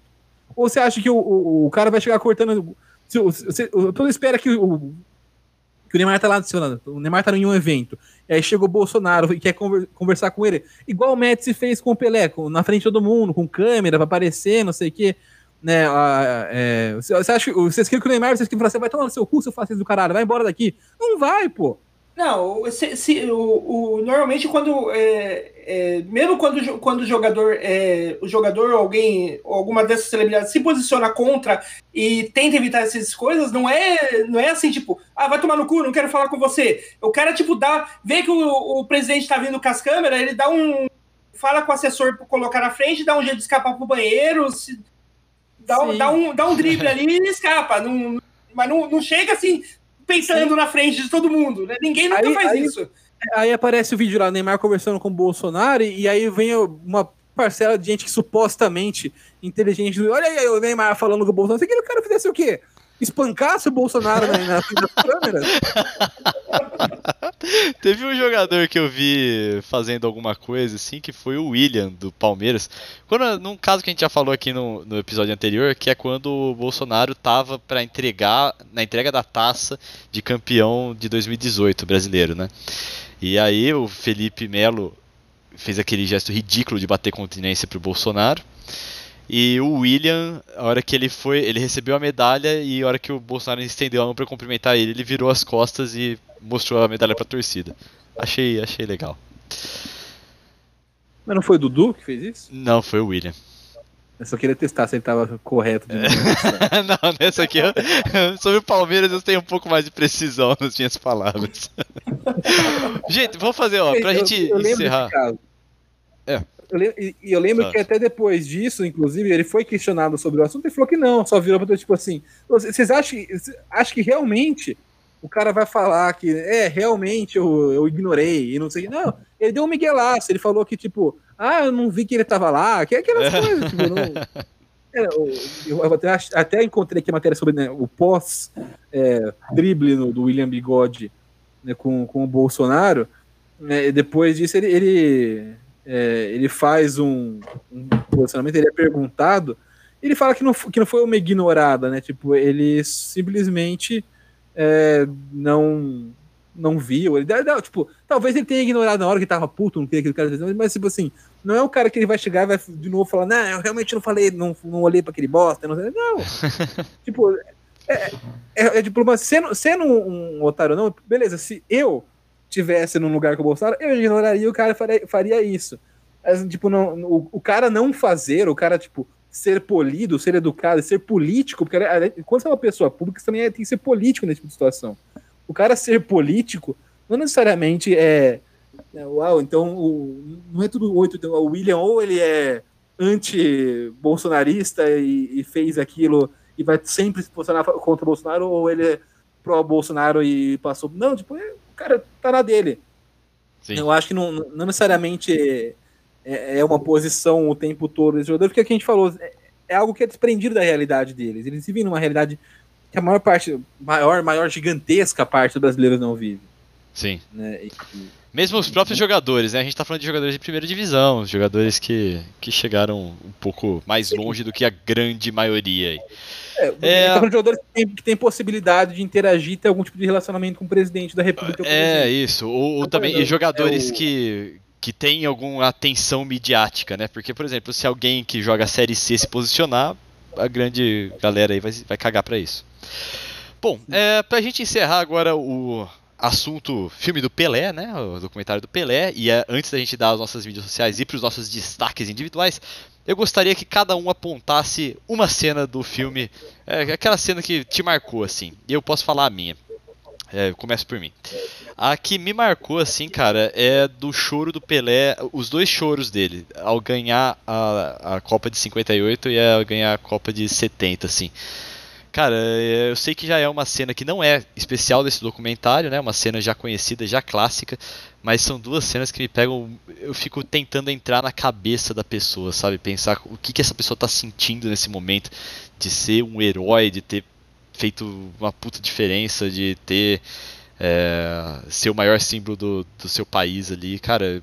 E aquele choro é, é uma externalização daquele sentimento que às vezes ele nem sabe como explicar, mas simplesmente ele expressa através do choro. Eu acho que é muito marcante essa cena. E é a que mais me marcou novamente nesse. Vai lá, Altarujo, qual é a sua resposta?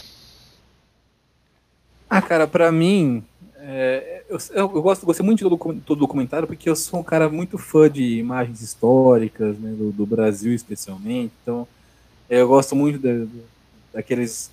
Ah, das, da, do, contexto, do, dos estádios da, da época, né, das imagens das ruas, das cidades. Mas acho que, assim, em relação a cena que mais me chamou a atenção aqui e que mais me impactou nesse sentido foi a questão do. do a, talvez a cena do Pelé na Copa de 58, que acho que, é, que eles estão jogando os dardos, é uma cena famosa até. Que, ah, nossa, é muito legal essa mesma, cara. E, e, acho que tipo, é um pouco disso que a gente falou no começo do episódio, porque assim, esse documentário ele mostra muito bem todas essas faces do Pelé. Né? A face atleta, fora de série, a fase futebolista, incrivelmente técnico e criativo, e a face midiática. O cara tinha um, tipo, um relacionamento com, com a câmera, com, com tudo isso, e, e a gente tende a achar o contrário. É por, até por essa por toda essa questão do, de cobrar do Pelé um pouco mais de posicionamento em relação a algumas coisas, eu não tô nem dizendo que a gente não deva cobrar, mas tipo, a gente cobra bastante do, do Pelé, esse tipo de coisa, e acaba parecendo que ele não é um cara, tipo, né, de, da, que se dá bem com câmera, que se, que, que, que uhum. se dá bem com, com a mídia, com tudo mais. Né? E a, a, talvez a nossa impressão como geração mais, é, mais nova, mais recente. Não consegue acessar seja, a simpatia dele, né? É, seja, seja a impressão tipo assim, de um grande futebolista que não se posicionava, e tem tipo os memes, tipo a cena do Jô Soares e tudo mais, né, toda essa, essa questão.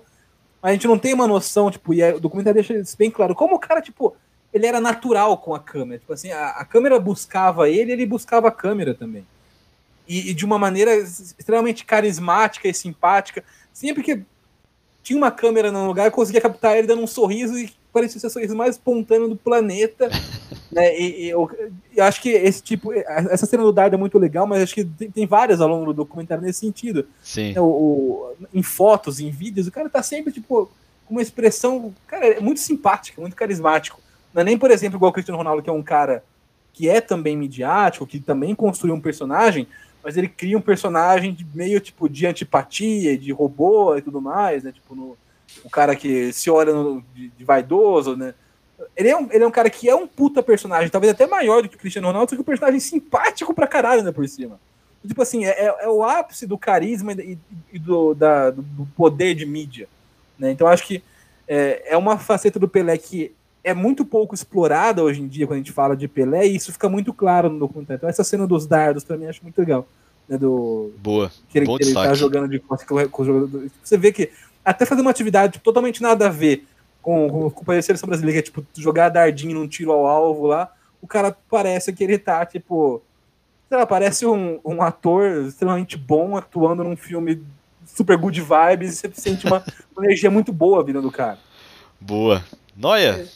É. Antes de eu falar da minha cena aqui, eu queria só citar duas coisas, dois, dois apontamentos que eu marquei aqui sobre o filme que a gente acabou não comentando.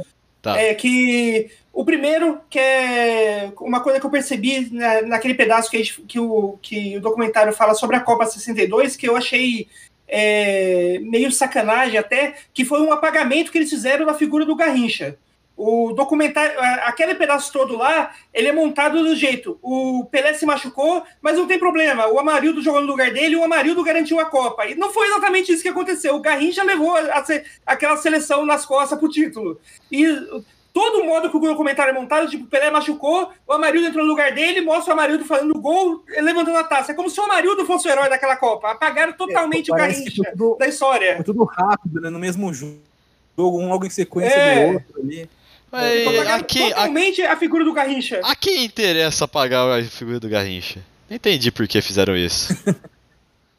é, pra mim, eu senti isso também assistindo o filme, tipo, é, o que rolou. Tipo, eu, eu, entendo o porquê, porque é um filme sobre o Pelé. Tipo assim, a hora que o Pelé não tá, você vai focar em quem substituiu o Pelé, mas é, ficou, essa realmente ficou um pouco mal contada essa história. Sim. Né, porque tipo, parece que realmente o Pelé machucou e aí o Amarildo entrou no lugar dele, o Amarildo resolveu a Copa no lugar, porque, porque é exatamente isso. O documentário mostra a cena do Pelé saindo de campo, aí o Amarildo entrando e o Amarildo fazendo um gol. Isso não é, não é tudo no mesmo jogo, não é tipo. E, e o Brasil levantando a taça logo em seguida. Né? Então, tipo, parece que o, o Pelé machucou na final, saiu, o Amarildo entrou, fez o gol e levantou a taça. Não, não foi bem assim, né? Tipo. Não, eu, eu entendo porque, tipo, não, não dar, não, não entrar muito na questão Garrincha, porque é um personagem à parte, o foco do filme é no Pelé.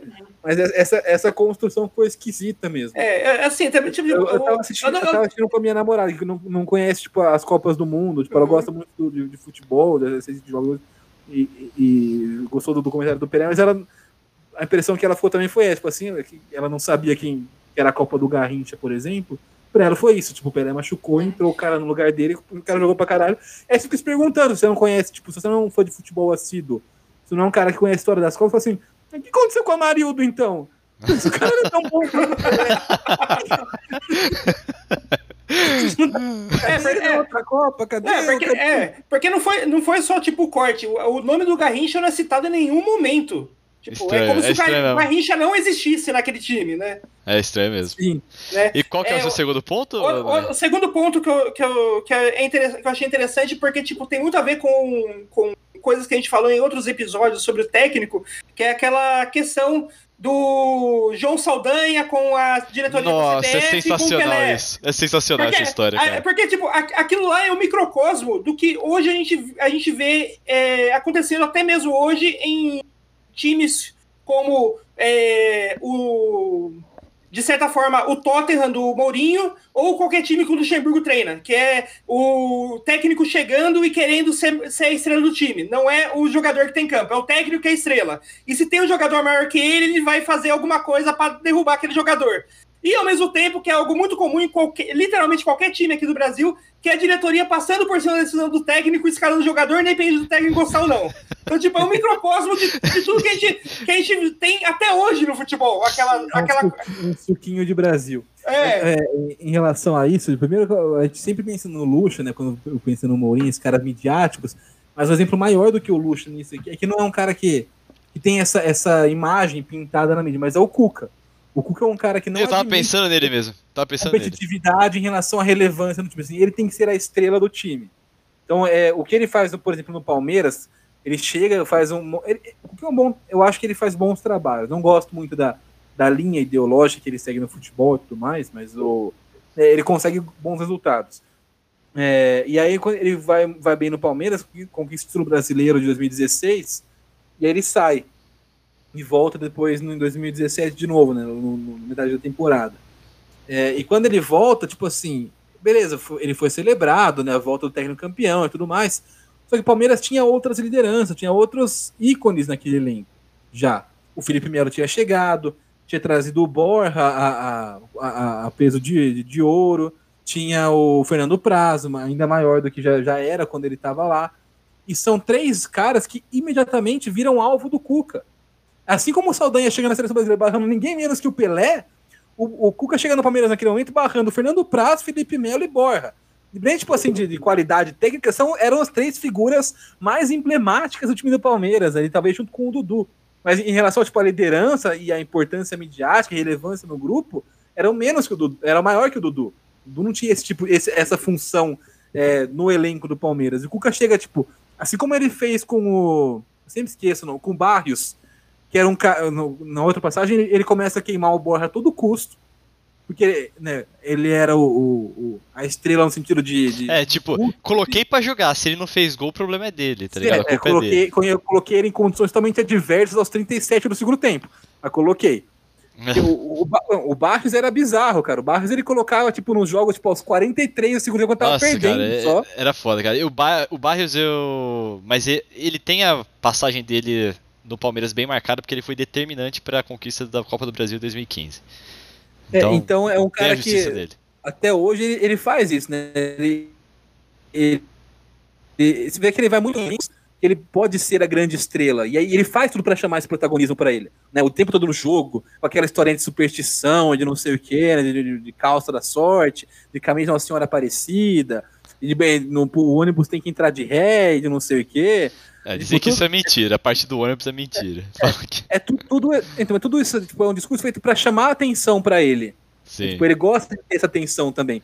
É, é um meio que uma síndrome de João Saldanha, assim como o José Mourinho também, que o Noé falou. É, o, o, mas essa parte do Saldanha, cara, eu dei muita risada. Foi a parte que, sei lá, deu, deu uma quebrada de humor, assim, sabe? Eu, eu hora que eu tava, tava falando dele, das coisas que ele fazia e das pessoas falando dele, ele era meio maluco, eu, nossa, eu dei risada nessa parte, foi muito boa. Não, e, e, também é legal que ele tinha certeza, porque ele tinha relacionamento estável, né, com o, com o presidente da república, que ele não seria mexido, tipo, ele ia ter dar uma entrevista.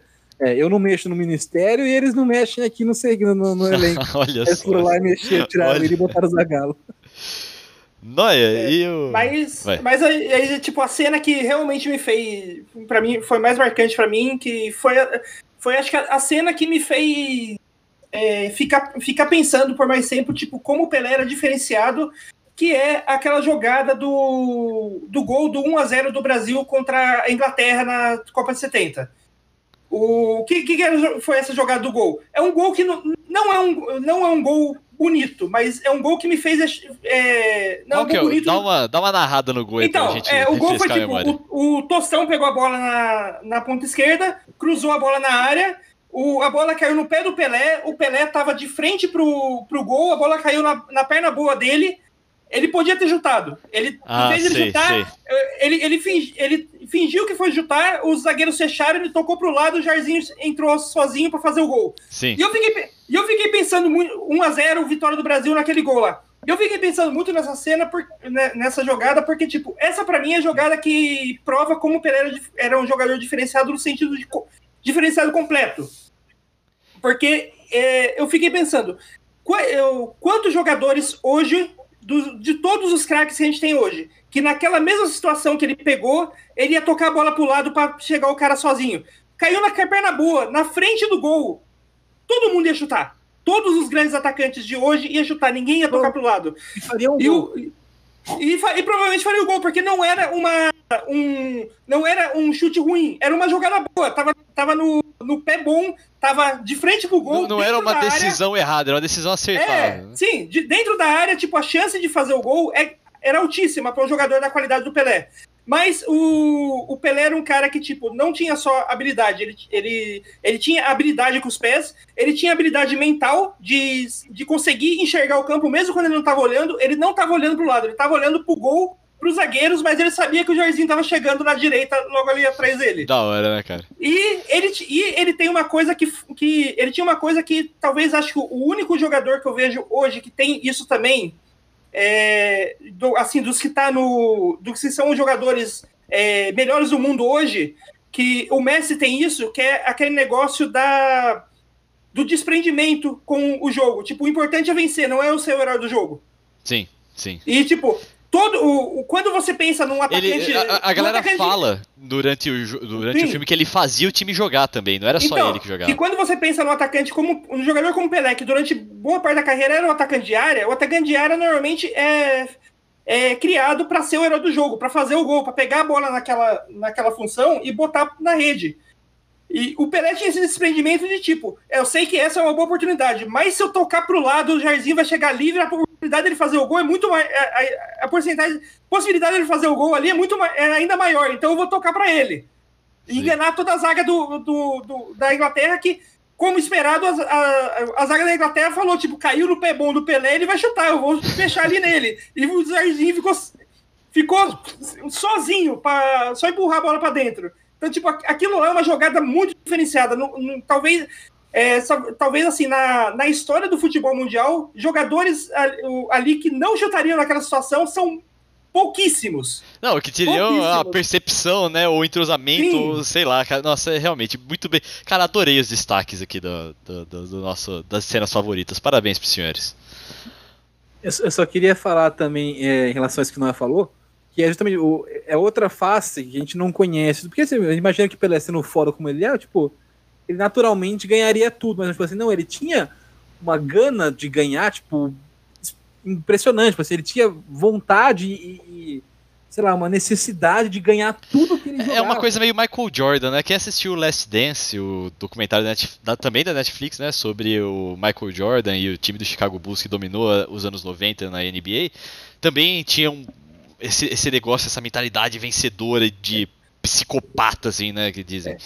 aliás, aliás esse, esse, passe do, esse passe do Pelé pro Jairzinho me lembrou muito o passe do Michael Jordan pro Steve Kerr pra bola de três no, no último título do, do Bulls. Que também, tipo, o Jordan tinha uma boa chance de fazer aquela cesta e garantir o título, mas o Kerr tinha uma chance maior porque ele tava livre. Sim. E ele tocou pro Kerr. Sim, é, e ele não gostava do Kerr, né?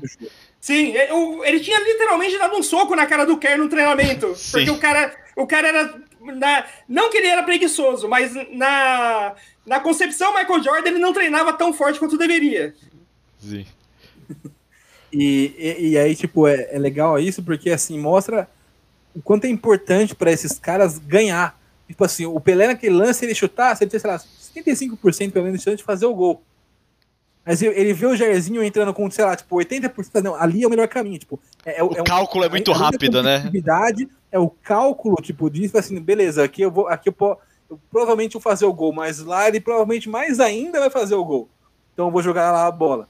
Né? E, porque tudo, realmente tudo... isso, o importante para ele era ganhar a porra do jogo. E tudo isso e... calculado em, em, uma fração de segundo. Porque entre ele receber a bola e ele dar o passe, não, não deu um segundo. Sim, sim, foi muito rápido. Pode crer. Muito bem, senhores, vamos falar aqui as nossas mídias sociais para as pessoas que com certeza têm ânsia por seguir-nos e saber mais das nossas opiniões, poder nos encontrar aí. Por favor, Felipe Altarujo, pode começar. Olha, agora meu, meu, meu arroba né, segue sendo arroba Felipe Altarujo, tá escrito aí no, no, na descrição do podcast, independente do seu agregador que você gosta mais de ouvir, está lá o, meu nome, o Orelha vai escrever certinho depois, eu espero, né? Que pelo menos isso ele faça. isso eu escrevo. É. O, o cara não faz uma anotação no programa, tipo, eu tô aqui com. Aqui, ó, mais uma vez aqui, ó. O meu, é que vocês não veem a câmera, o meu caderno cheio de coisa aqui, e comentário e o. E o Orelha nada. Mas enfim, é, estarei lá e, e talvez seja um pouco mais suportável me seguir nesses momentos eu tô perdendo um pouco o interesse nesse Big Brother, eu confesso, tá começando a ficar meio arrastado demais, eu tava falando muito de Big Brother, aí agora tá começando a passar um pouco daquela empolgação, e você fala, meu Deus, ele não acaba nunca. Óbvio que enquanto tiver, Nossa, eu vou assistir. Chega, chega nesse ponto mesmo, cara. Chega num ponto que eu não aguento mais Big Brother, eu torço pra acabar. Não, e, e, assim, eu, eu tô gostando de sofrer com Big Brother, não, não parei de assistir, continuo vendo sempre, mas já, tipo, é, já é mais um, sei lá, um negócio secundário. Me trazer, é, não, nem secundário, tipo, em vez de me trazer é, o regozijo de assistir, de me, de querer me alienar, só me traz um pouco de, sei lá. Ah, vamos lá, vamos ver essa bosta, porque é, é meio que um. É, de, de, deixou, de, deixou de ser uma alienação prazerosa para se tornar apenas mais uma coisa para passar o tempo. Sim, mas é que não é só uma coisa para passar o tempo, porque eu não consigo não ver também.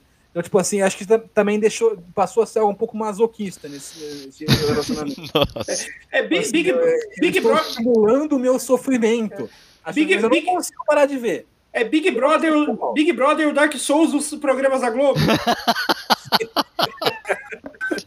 Ô, Noia, faz, faz uma, uma. Como é que é o nome? Um jabado, opinião sobre games aí e também já fala suas mídias sociais.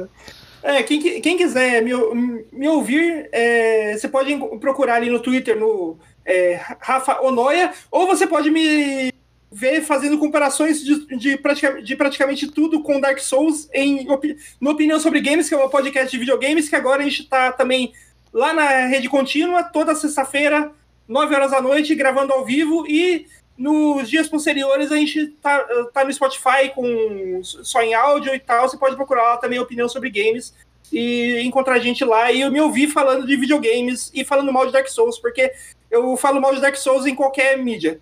Muito bem. Recomendo, inclusive, opinião sobre games. Vai comentar, Trujo? Não. Ele colocou o microfone na boca porque tá bom. Eu é, eu não ia fazer uma piada ruim, mas eu é, é, é, esse, esse não comentário do Atarujo foi o Dark Souls dos comentários. o meu Twitter e meu Instagram são Vitão Frasca, Vitão, você já sabe, sem o tio no ar. Beleza?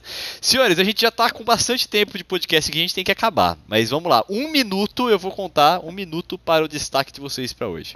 Vai, Otarujo, pode começar. Caguei pra sua, caguei pra sua contagem. Vou ficar tá, falando tá contando. Cima, falar tudo que eu tenho que falar. Eu vou continuar falando. O meu destaque, podem tentar falar por cima se vocês quiserem. Chato o, caralho, o puta destaque, merda. É, a gente fez uma hora e quarenta semana passada, não, deixa eu falar direito no destaque tá bom, agora, pelo vai lá. Deus. Hipocrisia. Nem anota as coisas, aí fica, a gente tem, perde metade do podcast corrigindo o cara que dá informação errada, ele não anota as coisas, aí ele quer, quer controlar meu tempo. Entendeu? Isso deu demais. Tá Enfim, bom. Vai lá. O, o, Neymar é, teve, se envolveu numa confusão né, no Campeonato Francês, na, no, no, jogo contra o Lille. É, foi, ele foi expulso, né, teve, teve xerique no, no, no vestiário e tudo mais. Isso repercutiu muito, mas é, eu queria aproveitar isso como um gancho, também re, relacionando um pouco com o comentário do Pelé, em como a gente trata mal os nossos ídolos, os nossos nossas referências. O Neymar hoje é nosso maior jogador, nosso melhor jogador. E, e a gente. Pô, é, é, óbvio que o Neymar faz várias cagadas, tipo, não, isso não é discutível, mas acho que a repercussão das cagadas é exagerada o tempo todo. Tipo assim, o, tudo que o cara faz. Se ele não briga, ele não briga, ele não se envolve, ele não tem brilho, ele não tem raça. Aí se o cara tá, tá pilhado, briga e é expulso, olha só, irresponsável. Neymar, nada que o cara faz tá certo pra maioria, da, pra maioria das é. pessoas, tá ligado? Eu consigo assim, ver tudo, isso aí também, velho. Tudo que o Neymar faz, tipo assim, é exageradamente criticado. E aí já aproveitando para falar em relação às lesões dele, que toda vez. Ah, Neymar machucou no carnaval, Neymar machucou. Neymar sempre machuca em fevereiro. Cara, isso para mim também é só um exemplo de, de, de como ele é perseguido além, além, da conta e de uma puta falta de caráter das pessoas, porque assim, o Neymar se machuca sempre em fevereiro, sim. Se machuca sempre em outubro, se machuca sempre em dezembro. O Neymar se machuca pra caralho, porque ele passa o ano inteiro tomando porrada e ninguém faz nada para coibir isso no francês. Então a gente, a gente gosta de pensar que evoluiu muito o esporte, mas o que acontece com o Neymar no Campeonato Francês não é diferente do que aconteceu com o Pelé na Copa de 66, por exemplo. O cara é caçado em campo todos os jogos. Não tem organismo que aguenta isso. E assim, a Copa são sete jogos. No, a, lá uma liga inteira, com 38 jogos. Né, o, o, então o cara toma porrada sistematicamente todo jogo. E, e ele se machuca demais no Paris Saint-Germain. Só que a hora que ele se machuca em fevereiro, ah, esse macho, é, deu migué pra vir pro carnaval. Olha só, Tarujo, se eu tivesse te cortado com um minuto, eu teria me arrependido. Meus parabéns. Não, eu, eu aliás, digo, digo mais do, do, do, sobre o Neymar. Tipo, muita gente reclama que, tipo, que ele, ele se joga demais, ele se joga demais. Se jogar, muitas vezes, é um mecanismo de proteção, porque se você pula antes de tomar a porrada, você não leva a porrada. É, sim. Sim, é verdade. Aí você, e a, inércia de você não ter o, o, o pé apoiado no chão te salva muito, cara. Sim. Senão seu, seu tornozelo vai pro, vai pro lado ali e já era. Três meses fora. Então, então, por exemplo, se a gente pega, por exemplo, qualquer outro jogador acontece aconteceu com o Neymar, é um jogador que tem moral com as pessoas, e ele tá achando legal, olha só, o cara pilhado, o cara né, com raça, né, tipo, se, se, o Lugano faz isso, nossa, lindo, Lugano é, é, xingou o juiz e peitou o cara, peitou o jogador, levantou o cara a 3 metros de altura, é, nossa, foda. Felipe Melo, meu Deus, né? O cara é muita raça.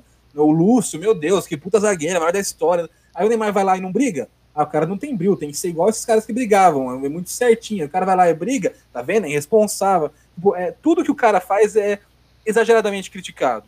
E a gente, tipo, tem que pensar, além da questão, tipo assim, ah, o cara é nosso melhor jogador, tem que cuidar. Não só isso. Que a hora que, que, hora que ele resolver falar assim, ah, não quero, não jogo mais a Copa também, tô, se ferramos. Né? Se, se, ele falar, ah, então quer saber, Brasil não me ama, não ama mais o Brasil, então foda, não jogo mais nessa Ó, isso, que fala assim, ah, é porque o Neymar tá devendo uma Copa, um melhor do mundo. Cara, o Neymar ganhou um ouro olímpico, que é uma coisa que ninguém tinha. Ninguém, nenhuma geração de futebol tinha. Né, e, é, e assim, tipo, é, a gente se apega a umas coisas muito, né, muito... A gente trata muito mal os jogadores. A gente falou isso no primeiro episódio. O nosso primeiro episódio era como a gente trata personagens do futebol, às vezes, como se eles não fossem seres humanos, como se não fossem pessoas. Né? E, e, a gente vê, tipo, é óbvio que o Neymar é muito rico e tá cagando pra esse tipo de coisa, mas, tipo assim, a gente precisa repensar a maneira com que a gente lida com esse tipo de, de, de, de personalidade, com esse tipo de. Beleza, o Neymar pode não ligar, ser um cara blasé e seguir tocando os pagodinhos dele, fazendo TikTok, mesmo tudo isso acontece. Mas isso torna a nossa postura esse tipo de cobrança, né, o tempo todo, e, e exagerado, e, marcando o cara em cima mesmo, é correto? Não.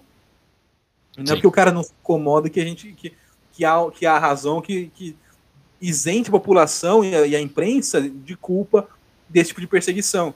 E a gente vê. Aí você entra hoje no.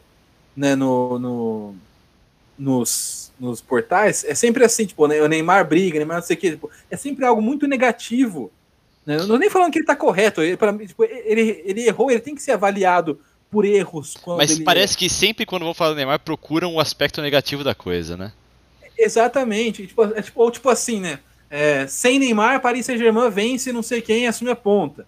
É, na volta de Neymar, Paris Saint-Germain fica no empate. Tipo, assim, é sempre tentando dar uma, uma, uma cutucadinha, tá sim, tá ligado? Tipo assim, como, se ele, como se ele atrapalhasse o time. Como se ele fizesse mais mal do que bem como se ele fosse um mal a ser combatido no futebol. Né? Ele se, eu acho extremamente, primeiro, prejudicial para como jornalista mesmo, porque é uma distorção muitas vezes dos fatos, para você encaixar na sua ótica. E em segundo, como ser humano, porque beleza, o cara pode não ligar, mas sempre tá sendo um cuzão, sabe? Sim. Então, sei lá, eu, então e, e, esse negócio do cara sempre se machucar para carnaval, para aniversário da irmã, não sei o quê, é, já é uma cobertura muito tendenciosa que existe em cima do cara. Tudo que, tudo que ele faz se ele não se machuca é, é, é, interesse em dinheiro, se ele se machuca é porque ele quer dar migué, se ele briga é porque ele é responsável, é moleque, se ele não briga é porque ele não tem alma. Né? Então, sabe, no, basicamente chegou num ponto que ele não pode fazer nada.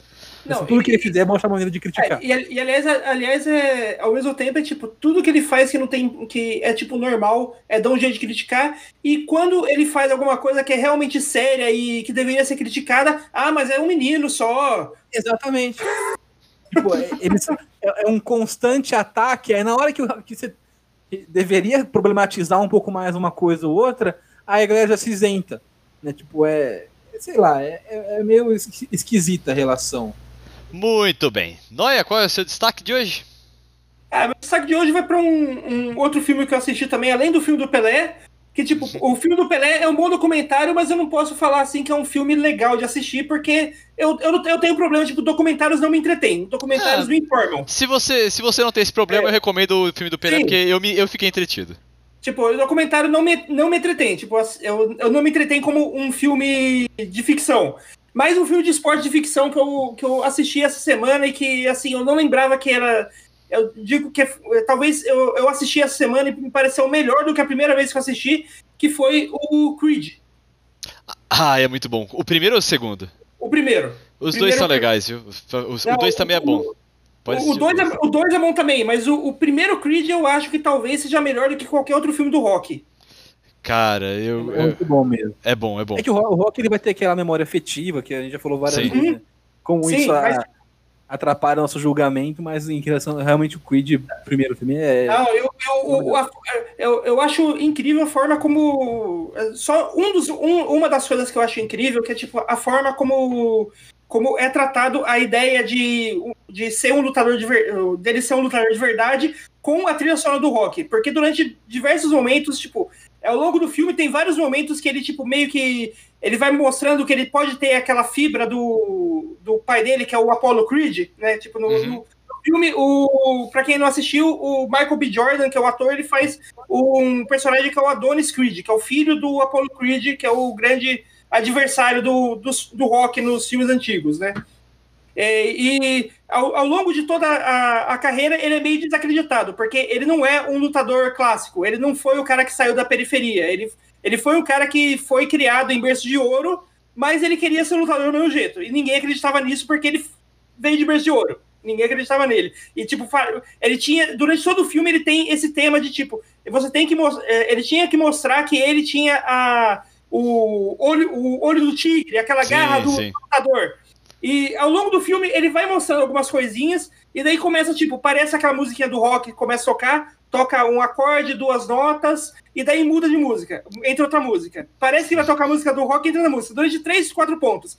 Até ali no final, quando ele é nocauteado na luta final, e ele levanta. Que daí, na hora que ele levanta, começa a tocar a música do rock a todo vapor, enquanto ele, ele levanta, tipo, Ali sim, ele realmente virou um lutador de verdade. E é, é tipo, o modo Ué, como. Eu, arrepi, eu arrepiei de você falando aqui disso, cara. E, tipo, o, modo, o modo como o Ryan Coogler usa a música clássica do rock pra, pra dar. para mostrar, tipo, a jornada do herói do. do, do Adonis. É, é, é fenomenal. Tipo, o filme todo é, é lindo. É, é um dos, acho que é um dos melhores filmes esportivos um dos melhores filmes esportivos que já, já, já foram feitos e talvez o melhor reboot de franquia já feito. Porque normalmente reboot de franquia é meio. Não, é, esse não é um reboot, não. Isso aí é uma é, sequência, é uma sequência, pô. É, é, meio que um reboot, porque é um... uma sequência que vem vários anos depois pra tentar lucrar em cima de uma sequência. É, não, é, não é reboot, cara, porque tem, ele não, não joga fora a história do rock. O pai do cara morreu mesmo, como aconteceu Sim, no, ele no não, ele não rock, joga tá fora a história. Não, é, é, é meio que um reboot, porque ele não joga fora a história do rock, mas ele cria um novo rock. Sim, não, não, não é mais. É, não, ele é, não cria o é, um novo rock, ele cria o Adonis. É, não, eu, eu, é uma sequência. É uma sequência, pô. Não, sim, é uma sequência, mas entra numa, não, é uma, sequência planejada. Tipo assim, quando foi escrito o roteiro do. do, do ah, Fox, tá, beleza. Não pensava, tipo assim, eles, eles simplesmente assim: ah, como a gente pode ganhar dinheiro usando um, um o, o, apego emocional do pessoal a filmes do passado? Vamos pegar o, alguém, o Rock dá uma sequência, mas como não tem mais condições de fazer o Sylvester lutando, ele tem que, vai ter que. Porque se tivesse como, seria ele, você sabe. Sim. Né, se tivesse. É, tivesse e, como... Não, mas peraí. Assim, eu, eu, eu, também. Eu também assim, defendo. Já... Pera, não, peraí, não, peraí, tô, tô, tô, não, não, só, só, só defendendo que é, que é uma sequência. Uhum. O 2 também usa o, a, a, história do cara aí do lutar na Rússia, tá ligado? Então, pô, como que não é uma sequência? Como é que é uma sequência? Não, tô falando que não é uma sequência, que ele entra numa categoria tipo de renascimentos miraculosos de uma história para lucrar em cima do, do, do, da memória afetiva das pessoas. É só isso. Tipo assim, é. a história tinha morrido, tinha acabado, ninguém daria continuidade. Aí, vamos achar uma maneira de ganhar mais dinheiro com a franquia do rock. Então, é, é, a mesma coisa com o Jurassic World, agora com o Jurassic Park. A mesma coisa com o Cobra Kai. sequências. Mesma, mesma coisa que o Cobra Kai. O Cobra Kai não é exatamente uma sequência do Karate Kid. Eles usam aquela ideia do Karate Kid para criar uma nova história que reaproveita alguns personagens, mas eles não são exatamente os protagonistas, né? São introduzidos outros protagonistas naquela história. Sim. A, a, importância é. da, da, da, do que aconteceu no Karate Kid ainda existe, mas não é o, a chave da história. É só um combustível para ela. Aqueles gráficos de que você tem, tipo, que é um círculo, e aí você tem uma intersecção entre esses dois círculos em algum momento. Tipo, para mim é isso. Existe sequência, existe reboot, e tem esses, essas sequências que são reboots. Tipo assim, os caras tá bom, pegaram okay. uma história que tinha acabado e reviveram a história. Aceito, pra, aceito. Pra, pra lucrar em cima dela. E tá, tipo, e tá nesse meio. Assim como Jurassic World, Star Wars, assim, vamos, a gente pode explorar mais essa, essa franquia e fazer ela lucrar mais, aproveitando esse, essa memória afetiva das pessoas. E, e, e aí, nesse caso, concordo com o Noia. É talvez não só a melhor, mas a única que fala realmente que é muito boa. Né? Tipo, que é, normalmente você vê uma tentativa desesperada de você reaproveitar. Os estudos apostam nisso como uma maneira de, sei lá, de, é como se fosse um lucro certo. Então eles não capricham tanto, parece, né? Na, na hora de fazer. Se vê o Jurassic World, cara, porra, não é ruim, horrível, mas se eu comparar com o Jurassic Park, você fala, caralho, tipo, é um nível bizarramente diferente de filme, de história, de, de, de tudo mais. É, é ele, ele, ele, é melhor que o Jurassic Park 2 e 3, mas é porque Sim. o Jurassic Park 2 e 3 o nível tá, tava muito lá embaixo, né? Também, tá nessa categoria tipo de reboot barra sequência. Ah, é, eu acho sensacional, porque, cara, hoje, na época, a gente tinha um, um senso crítico muito diferente de hoje. Porque eu lembro que eu assisti no Jurassic World, é, tudo era destruído pelos dinossauros, mesmo menos aquela bolinha lá, né, que eles ficavam andando. Eu falei assim, nossa, é essa bolinha. Aí eu lembrei que no primeiro Jurassic Park, crianças seguram um Tiranossauro Rex é, com um vidro, um capô de carro no braço. Aí eu falei assim, é, talvez o meu julgamento não, aqui mudou um pouco. definir até a morte, você entendeu errado essa cena. É, aliás, aliás, no, aliás no, primeiro, no primeiro Jurassic Park, um menino de 8 anos sobrevive a um choque de 10 mil volts. Muito bom. O meu, o meu destaque agora para encerrar é bem rápido. É, cara, eu, eu tenho a, a, Carol Matos, que faz Treta na Balada comigo, né? Aliás, procure aí no seu agregador de podcast favoritos o Treta na Balada se você quiser saber de BBB e outras coisas da, da vida. É, da vida noturna, assim, vamos dizer, que agora está em pausa por causa da, da pandemia. É, ela mora no, no, Rio Grande do Sul, ela, ela é do Rio Grande do Sul, e ela me falou que ontem a Globo deixou de passar BBB para passar o, o Grenal. Eu achei caramba, nossa, que coisa, né? É isso mesmo, esse é meu destaque. Fiquei surpreso por isso. E hoje o, o Faustão mandou um abra dois abraços pro Júlio Casares, o presidente de São Paulo. Não entendi porquê, mas rolou. É isso. É, a lista, a lista do, do Faustão não é ele que faz. Tipo, se você tem algum amigo que trabalha na produção, ele coloca o nome na lista lá e fala. Júlio Eu conheço pessoas que conseguiram ser um abraço do Faustão sem nunca ter tido qualquer tipo de contato com o Faustão. Ainda que o Júlio Casares tenha tido um contato com o Faustão, né? Ele é um, um cara influente no, no, meio, ele há muitos anos trabalha com publicidade, com comunicação tudo mais. Mas, tipo assim, é, se você conhecer alguém que consiga colocar o seu nome na listinha do Faustão, ele pode nem saber quem você é, mas ele vai mandar um abraço pra você porque tá lá na listinha dele. Muito bem. Vambora então, senhores, vamos ver o BBB? Já deve ter começado já. Vamos. Não se esqueça de se inscrever, dar, assinar, sei lá, dar o follow, sei lá o que está escrito aí, mas clica nesse botão em destaque para você ficar por dentro de tudo que o Autogol produz aqui. Muito obrigado por escutar e nos vemos na semana que vem. Aquele abraço. Falou! Falou!